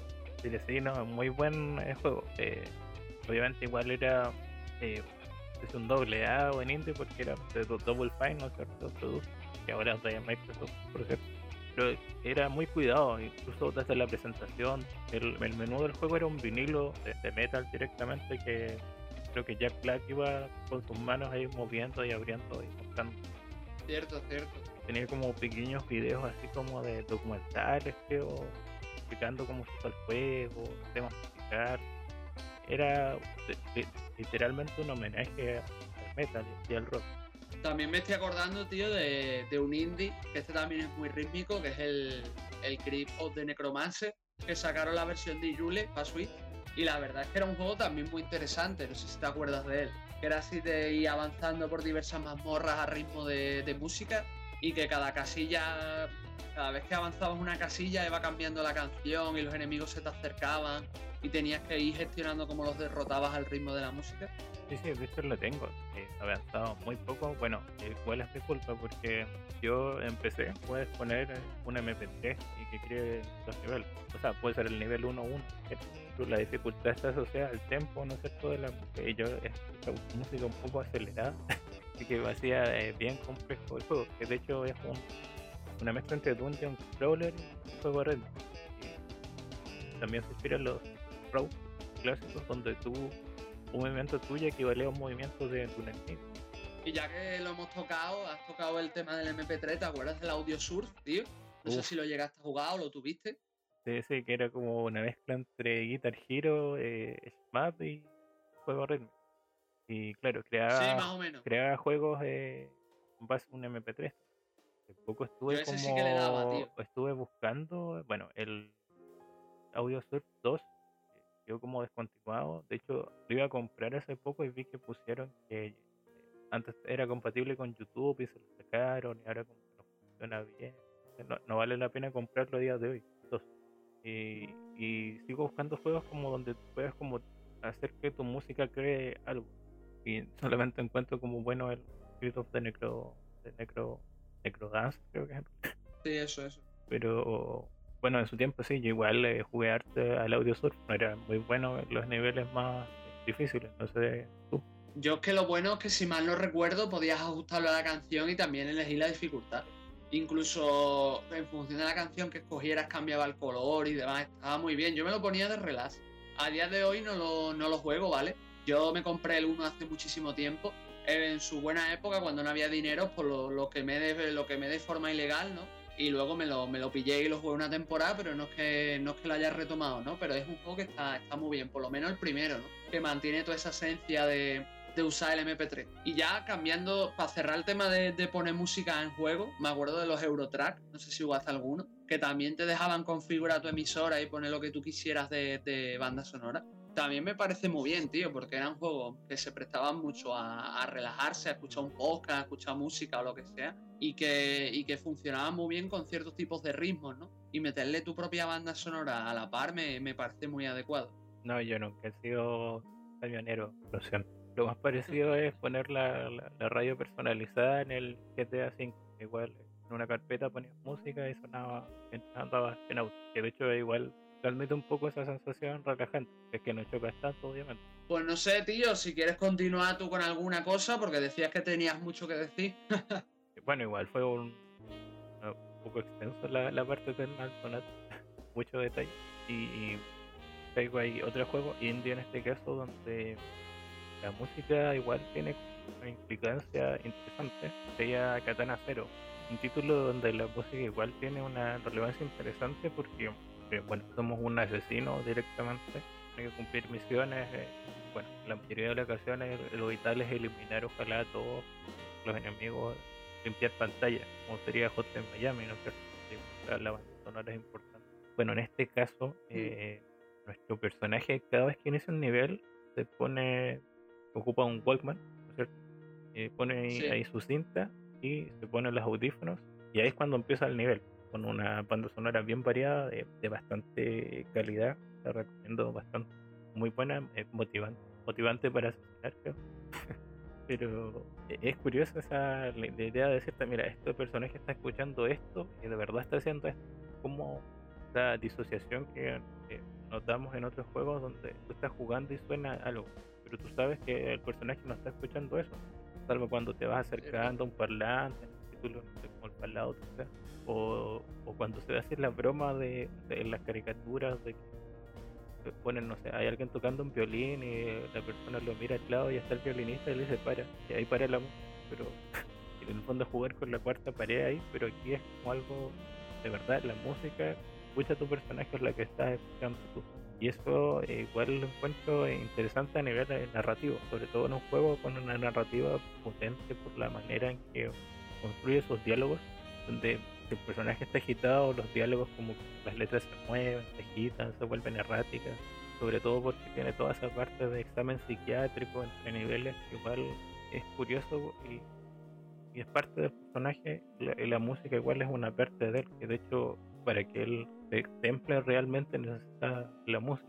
Cuando no la tienes, cuando tiene como unos ataques de personalidad más eh, fuertes, digamos, episodios ahí de, de ciertos trastornos, que no es tal cuando escucha la música, no sé, ya puede estar matando a gente, pero lo hace como, digamos, profesionalmente, no en, arranques ahí de violencia. Pero lo que te iba a decir, tío, yo creo que hay fases donde no se ponía los cascos. Por ejemplo, la discoteca, me acuerdo que no. Es más, se marcaba un bailoteo y todo el, el prota. Bueno, y el nivel donde. Ahí también sabes que está escuchando la música hacia la baile. No, no, sí, sí. Y luego el nivel de, de Dragon, hay un personaje, ¿vale? Que se maneja también, que es Dragon. creo que su tema se llama Breajos de Serpent o algo así era, que es un temazo también. Y, y no recuerdo que se ponga cascos ni nada, ¿eh? Simplemente se, se reproduce una cinta, ¿vale? Que es donde está el nivel, y directamente creo que sonaba la música. pero, yo creo que es por el. Sí, pues por el personaje, que no, no es él. Claro. Pero lo que te iba a decir es que yo creo que son matices distintos, porque Hotline Miami lo que quiere es resaltar eh, hasta cuánto estás dispuesto a llegar, ¿no? Y si la violencia es tu único método para lograrlo, ¿no? Mientras yo creo que Katana Zero explora otra, otra, otros motivos, ¿no? Otros temas, ¿no? Como son la, la búsqueda de identidad, ¿no? O, esa, o ese, ese intento de, ser mejor persona pero no poder lograrlo, ¿no? O ese salir del hoyo, ¿no? Yo creo que para Katana Zero tendríamos que dedicarle otro programa, pero bueno. Juega mucho con el, el, tema de lo predestinado, con estos personajes con las máscaras. De hecho, el, programa de, de, Katana Zero igual podríamos traernos a alguien. Quizá. Pero bueno, que, que, sí, lo que pasa es que el Katana Zero tenía todo tipo de temas. Y me acuerdo que el que Online Miami utilizaba mucho la, música para, eh, por así decirlo, ahí me saldrá así, eh, para facilitar, ¿no? O provocar esa violencia en el jugador, ¿no? Para que escucharas esos temas punteros y te pusieras en orden. Y es interesante porque mientras que el protagonista de Katana, Katana apagaba el Wallman, en Hotline Miami se corta la música. Cuando termina la matanza, se corta la música. En plan, ya has acabado lo que tenías que hacer, pues venga, se acabó, ya no hay más música. Ya está, ya, ya, ya has venido a hacer lo que yo quería que hiciera, se acabó. Y no suena nada más, ¿sabes? Entonces yo creo que el, matiz ahí también cambia, ¿no? De, la forma también en la que se usa la música, ¿no? Porque creo que en, en Hotline Miami es más como un puente y creo que en Katana Zero eh, también funciona, funciona como leitmotiv de cada fase. Diría que en Hotline Miami también, pero también está esa fase puente que comento, ¿sabes? Porque en Katana Zero los temas son chulos, pero no sé si representan tanto a ese nivel emocional, ¿sabes?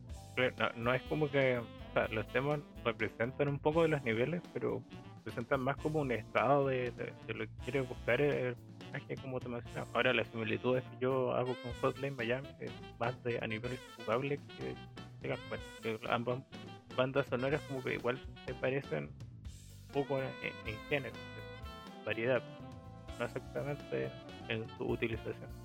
Es más, si, si te vas, por ejemplo, a Hotline Miami 2, te das cuenta de que la variedad de temas es totalmente distinta. En, en Hotline Miami 1, sí es cierto que había temas rompedores y frenéticos, pero no eran todos. ¿eh? En Hotline Miami 2 hay una explosión de vandalismo y, frenetismo en cada uno de los temas. Por poneros un ejemplo, el más famoso, el de Rolex Monster, que ese es uno de los temas más, más importantes de, la secuela. Y un tema bestial, o sea, es que te rompe a los 30 segundos. Y el tema dura como 4 minutos. O sea, yo creo que, que la diferencia del matiz también está ahí, ¿sabes? Pero, o sea, porque son juegos que apuntan a cosas, como ya mencionaste, sumamente distintas la música igual de una u otra manera va a representar eso, sobre todo en la manera que va escalando Hotline Miami. Y bueno, no sé, tío, si quieres añadir algún juego más, tío, que te veo con ganas. ah, yo eh, tenía uno para cerrar, no sé si querías agregar algo. No, comenta y así eso lo agrego yo ahora. ah, no, o sea, no es un juego, es una saga. y por eso lo dije como un poco ya más al final, ya, ya mencioné Donkey con Sonic, bueno, ah, toca hablar de, de Legend of Zelda. Como dije, por activa o por pasiva, cuando te comenté eso del episodio hay que hablar que ya, una cosa es que la banda sonora de los Legend of Zelda en general sea buena o de bastante calidad o otros trabajos más reconocidos de Koji Kondo, El tema viene eh, que tiempo de una entrega a otra, entonces eh, la música igual comenzó a tener otros sentidos a través de jugablemente intervenían instrumentos musicales. Si no me equivoco, la primera vez que sale un instrumento, bueno, no he jugado tanto el Zelda 2, así que creo que es Alex de Paz, donde solamente era un objeto necesario para acceder a o avanzar en la, trama. Anteriormente en Link's Awakening tienes que juntar instrumentos para eh, conseguir tu, objetivo. De, de, esta parte igual como que se retoma un poco de tema de que de la ocarina había que meter unas notas comandos y igual el Link's Awakening juego hace tanto juego hace 10 años 12 pero ya en Ocarina of Time comienza a aparecer este hecho que se repite mucho en otras entregas sobre todo de sobremesa. Es que jugablemente nos encontremos con alguna especie de mecánica sumamente relevante en la aventura en de Ocarina of Time la, Ocarina, la, Ocarina tiene un peso importante con algunas canciones. de hecho, esto se refina mucho más en Mayor más. Tienes, eh, si no me equivoco, ocho melodías distintas, todas con, bueno, más la novena que es una que tú creas, que es la del espantaculo. Y ocho melodías distintas con implicancias realmente importantes, sobre todo la, la canción del tiempo que sirve para retroceder o acelerar el paso del tiempo a volver más lento, pero que es la mecánica principal del juego, volver en el tiempo para ir haciendo las cosas que tienes un lapso de tres días. Y la otra sería la canción de, de curación, que es para obtener eh, máscaras de seres atormentados por la máscara de mayores, por las principales, la, de Deku, Goron, Dora y la, de la Fiera de Iba.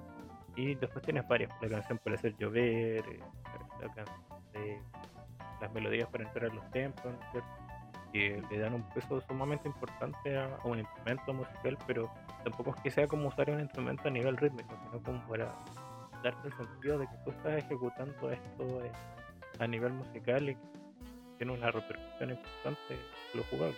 yo no sé cómo has visto siempre esas ideas en los Zelda, porque en Wind Waker, por ejemplo, ocupas la batuta para hacer algo sumamente parecido. Yo justo te iba a decir eso, tío, justo te iba a decir eso.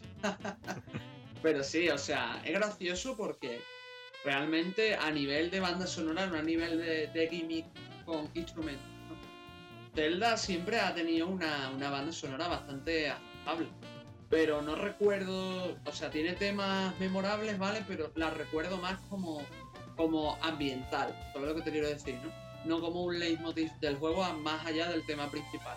Respecto a lo que comentas de, los instrumentos, me acuerdo que en el Al Into the Pass lo único que servía es para llamar un pajarillo para que te llevara de un sitio a otro. Estaba gracioso, pero no sé. Y bueno, en el. Eso, en el Ocarina, yo es que el Mayoras no lo, no lo he jugado, ¿vale? Y el Link's Awakening tampoco. Pero el, el, en el Ocarina era esencial usar las melodías. Las melodías conformaban todo el juego, ¿no?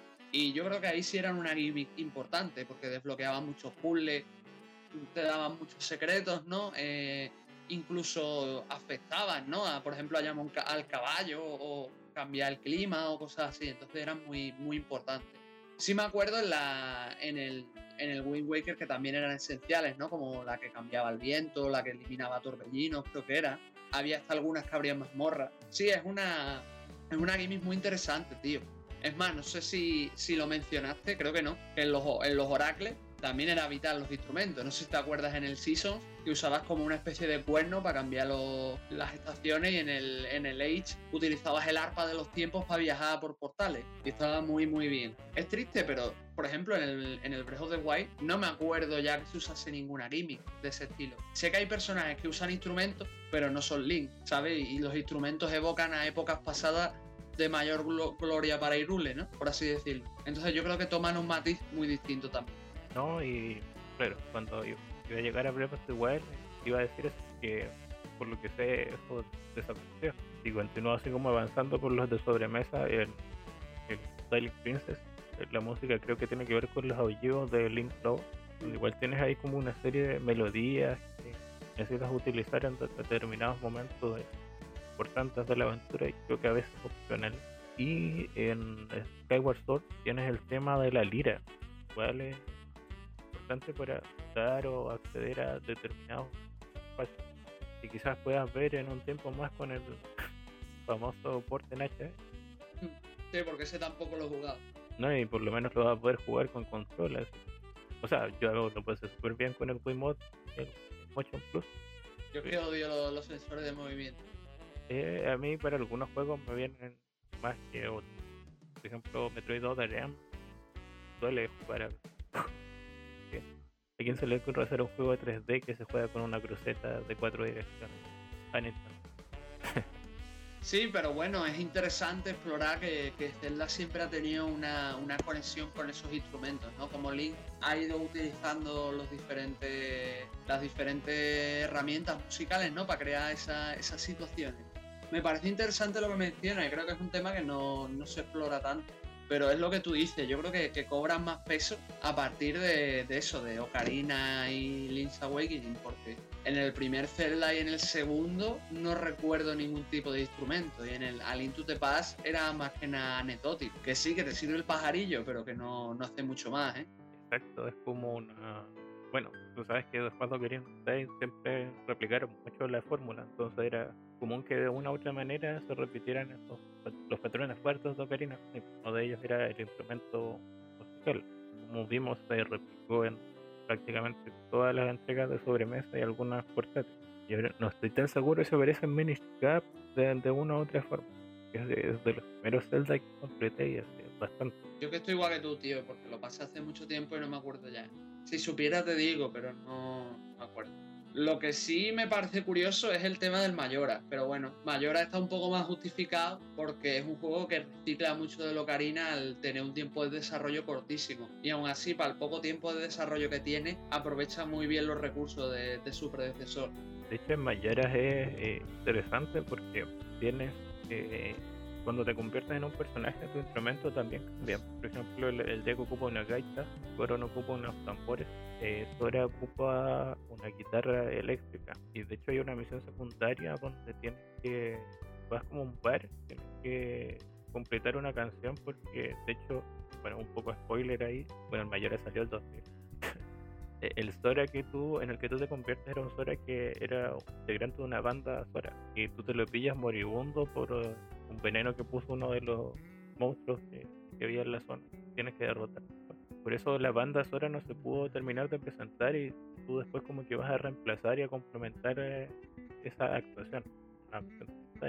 Y ahí como que construyes con cada una de tus versiones una presentación. Con el Goron, con eh, Link, con Deku y con, con Sora, que de verdad queda muy bien. Además de que Mayoras Más es un juego como muy, de nuevo, enfocado a los sentimientos a través de, la música. Eh, ya lo hablamos con la, canción de curación, que de hecho se sirve para salvar ahí un, un humano que se está convirtiendo en un Gipto, que son las momias de de los Zelda, es el nombre que toma ese enemigo, y te, pega mucho, te, cuentan muchas historias de sus NPCs, como de problemas entre hermanos, hermanas, robos, romances, la muerte de, personajes que eso les murió a alguien y no pudieron contarle algo, entonces como aparece el fantasma, etcétera. es, fuerte en ese sentido y la, la, música y los instrumentos, cómo se utilizan en esa entrega, yo siempre rescato. De hecho, es una de las entregas que más me marca por eso cuando lo comparo a otras entregas de, Pues nada, tío, yo por mí cerramos ya por hoy esta sesión y pasamos ya al final del programa, ¿no? Yo creo que le dimos ahí un buen, eh, digamos, debate a muchas de las aristas del, tema que nos planteamos, porque salieron incluso cosas como que no teníamos pensadas quizás en, un primer momento y eso es interesante. No, sí, o sea, lo bueno de estar aquí es que aunque improvisemos siempre salen cosas interesantes, así que también os, pedimos perdón un poco por la calidad, pero también tenéis en cuenta que hace tiempo que no grabamos lo que tienen las vacaciones, que le pasan factura a todo el mundo. Así que vamos a esta eh, última pausa ¿no es cierto? Y regresamos con nuestro clásico bloque final.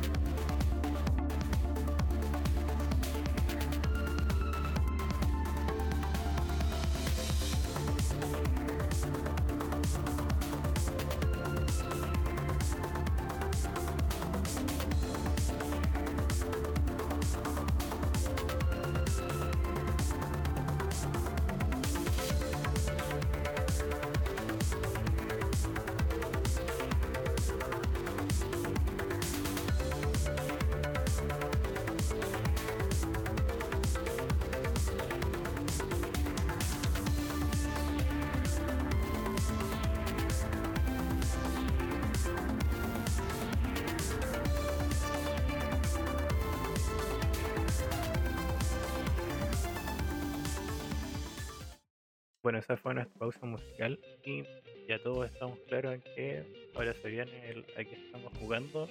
Yo creo que empieza Espia en esta ocasión.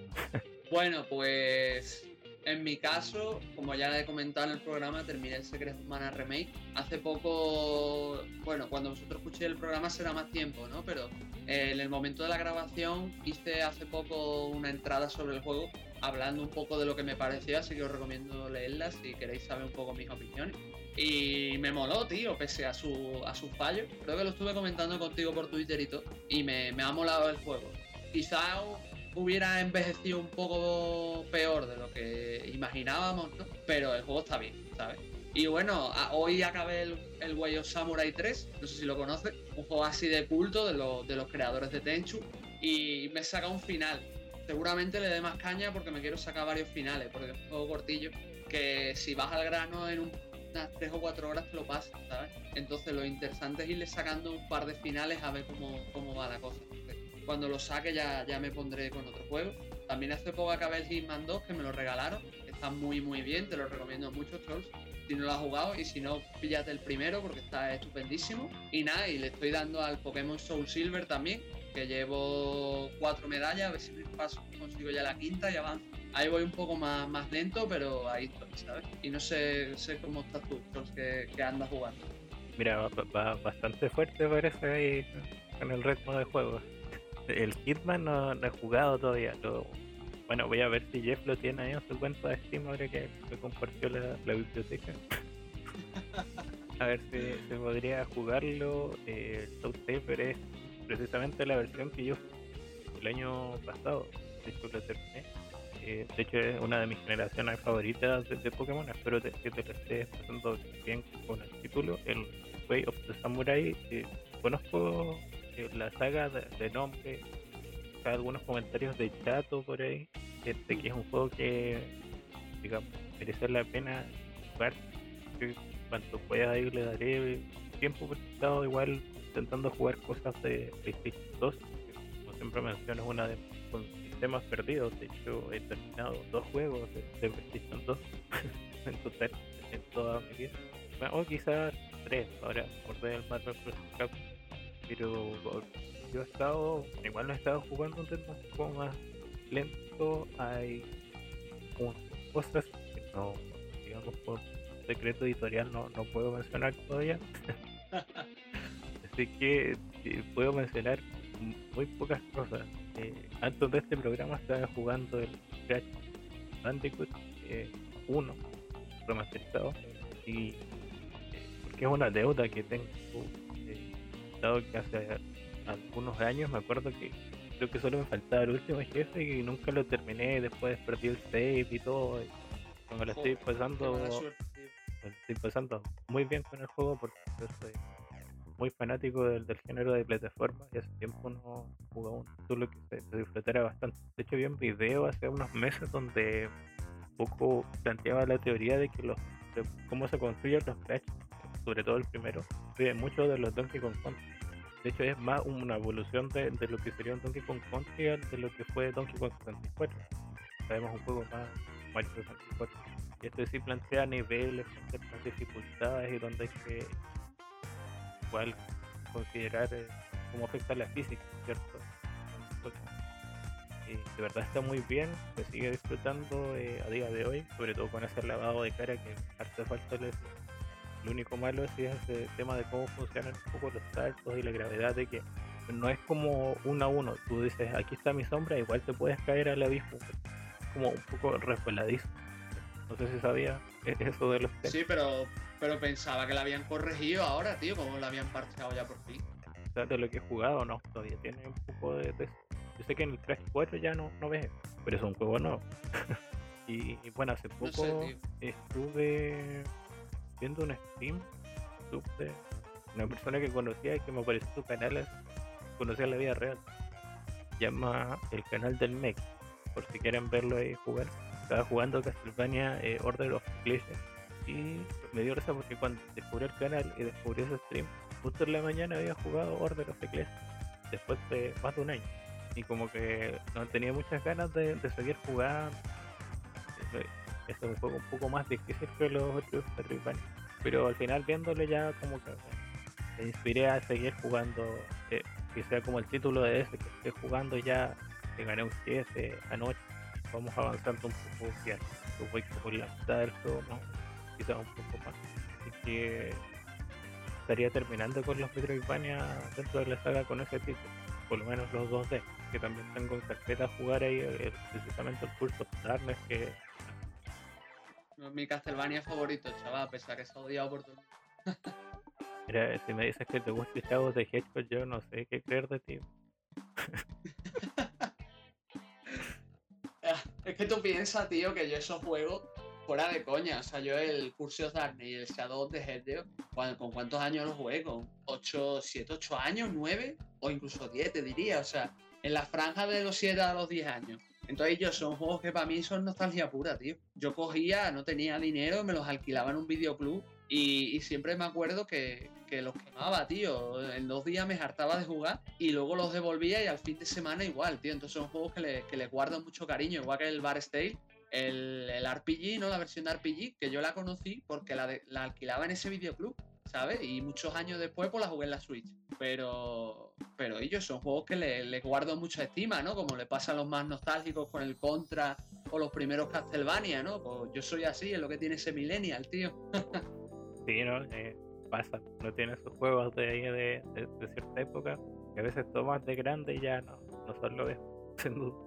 No, pues te digo una cosa, yo el curso os de, darme, depende de cada uno, ¿vale? Pero yo lo disfruté mucho cuando lo volví a jugar. Lo único que no me gustó es que era muy fácil, ¿vale? Porque tú lo juegas en normal y el juego es un paseo.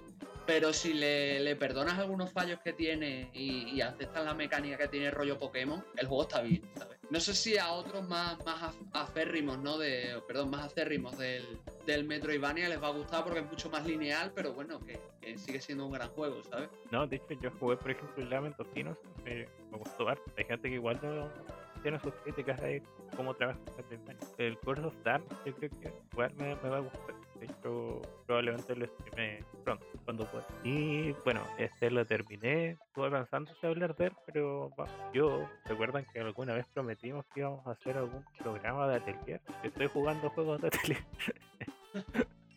Y me terminé el primer atelier primero de todos, que pilla por ahí parcheado en inglés en la versión de PlayStation 2. Y bueno, es un juego que pese a que eh, de súper eh, complejo, para quienes no sepan, los ateliers, sobre todo los originales, se basan como en tres cosas. La primera es que tienes que craftear objetos y tienes cinco años para, o tal cantidad de tiempo para eh, lograrlo dentro del juego.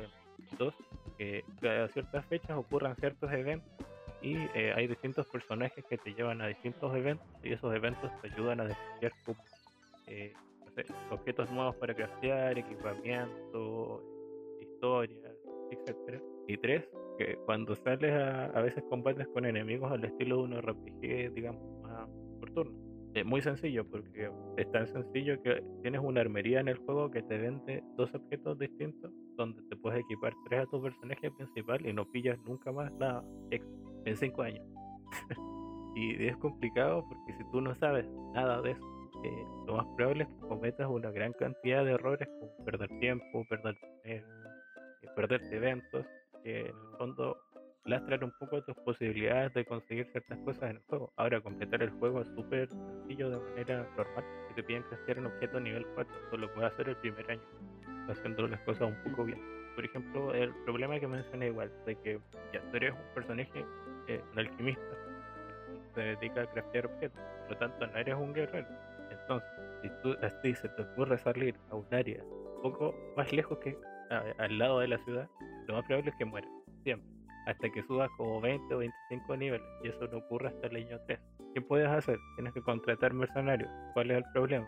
que te cobran una cuota cada cierto tiempo y para eso necesitas dinero. ¿Cómo consigues dinero? Haciendo misiones. ¿Cómo haces misiones? Crafteando objetos y consiguiendo materiales afuera, generalmente donde hay enemigos que te pueden matar. Cuando dominas ya cómo evitar todo ese tipo de situaciones, es cuando el juego se vuelve muy, muy sencillo. Pero antes de eso, lo más probable es que si nadie te explica muy bien nada, porque te explican como lo principal, con, como se hacía en la época, con unos tablones de texto y unos manuales gigantes, yo creo que de hecho quizás el juego vino con una guía en texto cuando lo compraba. Eran varias instrucciones dentro del juego. Eh, lo más probable es que solo mueras, pierdas dinero, pierdas fama, que de hecho necesitas fama para que se activen ciertos eventos. Y la fama la consigues completando misiones, completando objetos de cierto nivel. Bueno, eso también te sirve para mejorar la experiencia, pero solo de tu personaje. Y bueno, después tienes que decir las relaciones de amistad con los mercenarios. Y bueno, hay un amigo que no te cobra, que funciona como mercenario, pero es la personaje más débil del juego. eh, activan ciertos eventos que, que, mencioné anteriormente. Hay eventos que ocurren a veces una vez al año y en cierta época y en ciertos lugares. Entonces, este juego con una guía se puede hacer muy sencillo después del, del año 1. O sea, de hecho, yo desde el año 4 al 5 ya había hecho casi todo lo que se podía hacer en el juego. De hecho, le gané a todos los jefes, son tres. Y al final desbloqueé como, creo que el final del alquimista porque crafté la piedra filosofal. Pero hay siete finales distintos, uno es el malo, eh, después está el de las versiones Plus, uno bastante difícil, que después hay otros cuatro, que uno es por ganarle un jefe, otro es por eh, el que saqué yo, y, hay otro que ya concretar a salvar a tu amiga durante claro, como suena así, de hecho es un juego que hasta que no entiendes todo lo que mencioné, cuesta disfrutarlo, pero cuando lo consigues, eh, de verdad es bastante relajante y sin demasiadas complicaciones. Lo curioso es que a veces tiene minijuegos, ocurren una vez, porque solo la primera vez que obtienes cierto como ingrediente, tienes que completar. Son como juegos de que recuerdan a juegos como de Turbo Graphics, de atrapa un ratón, esquiva una roca, etc. Pero la verdad está muy bien. a, nivel musical, como tú dijiste, ya presenta como está buena hacer de la saga. Yo es que, tío, te quiero añadir varias cosas. La primera es que es que le pasa, creo que Atelier es una saga que le pasa igual a Way of Samurai, que es una saga muy pensada para tú rejugarla. Porque lo que está diciendo, el Way of Samurai, una, una run, si la haces bien, te la puedes pasar en 4 o 5 horas. Los ateliers son un poco más, pueden ser 15 o 20 pero es que en 15 o 20 a lo mejor saca un final, ¿sabes? Lo interesante de, los atelieres es a lo mejor dedicarle lo que te duraría un RPG normal, que son a lo mejor 40 o 50 horas, y pasártelo dos o tres veces, ¿no? Lo bueno es que como mucho, en muchos ateliers modernos puedes pasarte esos materiales, ¿no? En, la, en una New Game Plus, pues pues puedes tener todo más fácil, ¿no? Porque es que es lo que tú dices, al principio cuando tú empiezas, cojas el atelier que cojas, a menos que te cojas los más modernos, como son la saga Mysterium, el Lulua o los Risa, eh, estás en Braga. Entonces, pues te toca ir probando y haciendo cosas y demás, y lo más probable que en, la, en las primeras partidas te pierdas muchas cosas porque no sabes cuándo ocurren o directamente no tengas tiempo. Porque a mí muchas cosas de las que tú has comentado me vienen a la mente del Rorona, que es el primero que salió para PS3 y yo lo jugué en Switch remasterizado. Y la, el Rorona le pasa exactamente eso, o sea, hay veces que tienes que craftear cosas o necesitas craftear ciertos materiales para bien el encargo principal del año o bien eh, hacer determinadas misiones o bien eh, desbloquear una zona porque a lo mejor tienes que crear un puente o tienes que destruir una roca o tienes que subir a un sitio alto y tienes que craftearlo y a lo mejor pierdes días haciendo cosas de crafteo o explorando y cosas así y te pierdes ciertos eventos, ¿sabes? Aparte, el, los ateliers, por lo menos los más clásicos, te piden eh, farmearle a los o cracearle a los compañeros ciertas cosas para que al dárselas suba su nivel de amistad. Entonces tienes que cracearles un montón de cosas que ya os imaginaréis cómo va el tema. Y yo creo que el sistema de dinero, no sé si se quitó en el Totori o en el Meruru, pero por ahí ya no, ya no estaba. Pero vamos, el Rorona todavía está. Es más, eh, la maestra de, de Rorona te cuesta un millón de, de, de monedas, eh, contratarla, no sé si lo sabías. ¿Cómo se llama esta mujer? Ahora no me acuerdo, tío. que hace tiempo que fue el Rorona también. Pero no, el principio es duro. Eh, quiero ver que, cómo me va con la secuela igual, a ver si mejoraron algunas cosas en este sentido o simplemente las mantuvieron.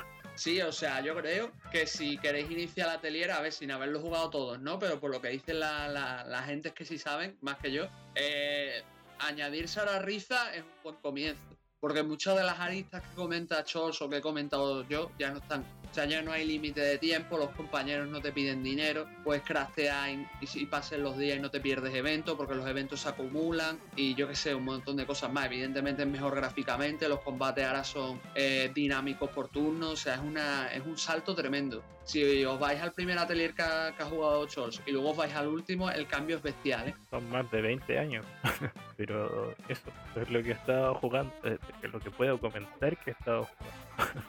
Así que nada, yo creo que vamos cerrando. Como dijo Espi hace poco, bueno, también dijo que probablemente ya no se hace poco cuando escuchen su programa. Esa entrada de semana en su blog, así que siempre les recomiendo que su blog. Lo más probable es que tengamos nuestro primer crossover en conjunto. Si quizá incluso esté publicado antes de, este episodio. Habrá que ver les recomiendo por mi parte que eh, ahora visiten el canal de YouTube de la Inditeca porque estoy colaborando con algunas reviews cada cierto tiempo. Sí, bueno, y también quiero, recordaros que hace un tiempecillo, cuando vosotros escuchéis este podcast, grabé con tanto con Chols que está aquí como con Jeff un especial sobre las realidades de Latinoamérica, por si queréis un poco saber la situación de los jugadores latinoamericanos en comparación con los españoles, que también fue se nos quedó un podcast bastante interesante y un poco menos improvisado. y como siempre en la descripción sale cómo encontrar la caja gris, que es el podcast de, de, en sus distintos eh, medios. No queda nada más que añadir entonces. Claro, entonces, para no alargarlo más, pasarlo bien, muchos besitos, mucho cuidado, pasarlo bien jugando al azul en Okiseki y bueno, nos vemos en la próxima. Hasta luego.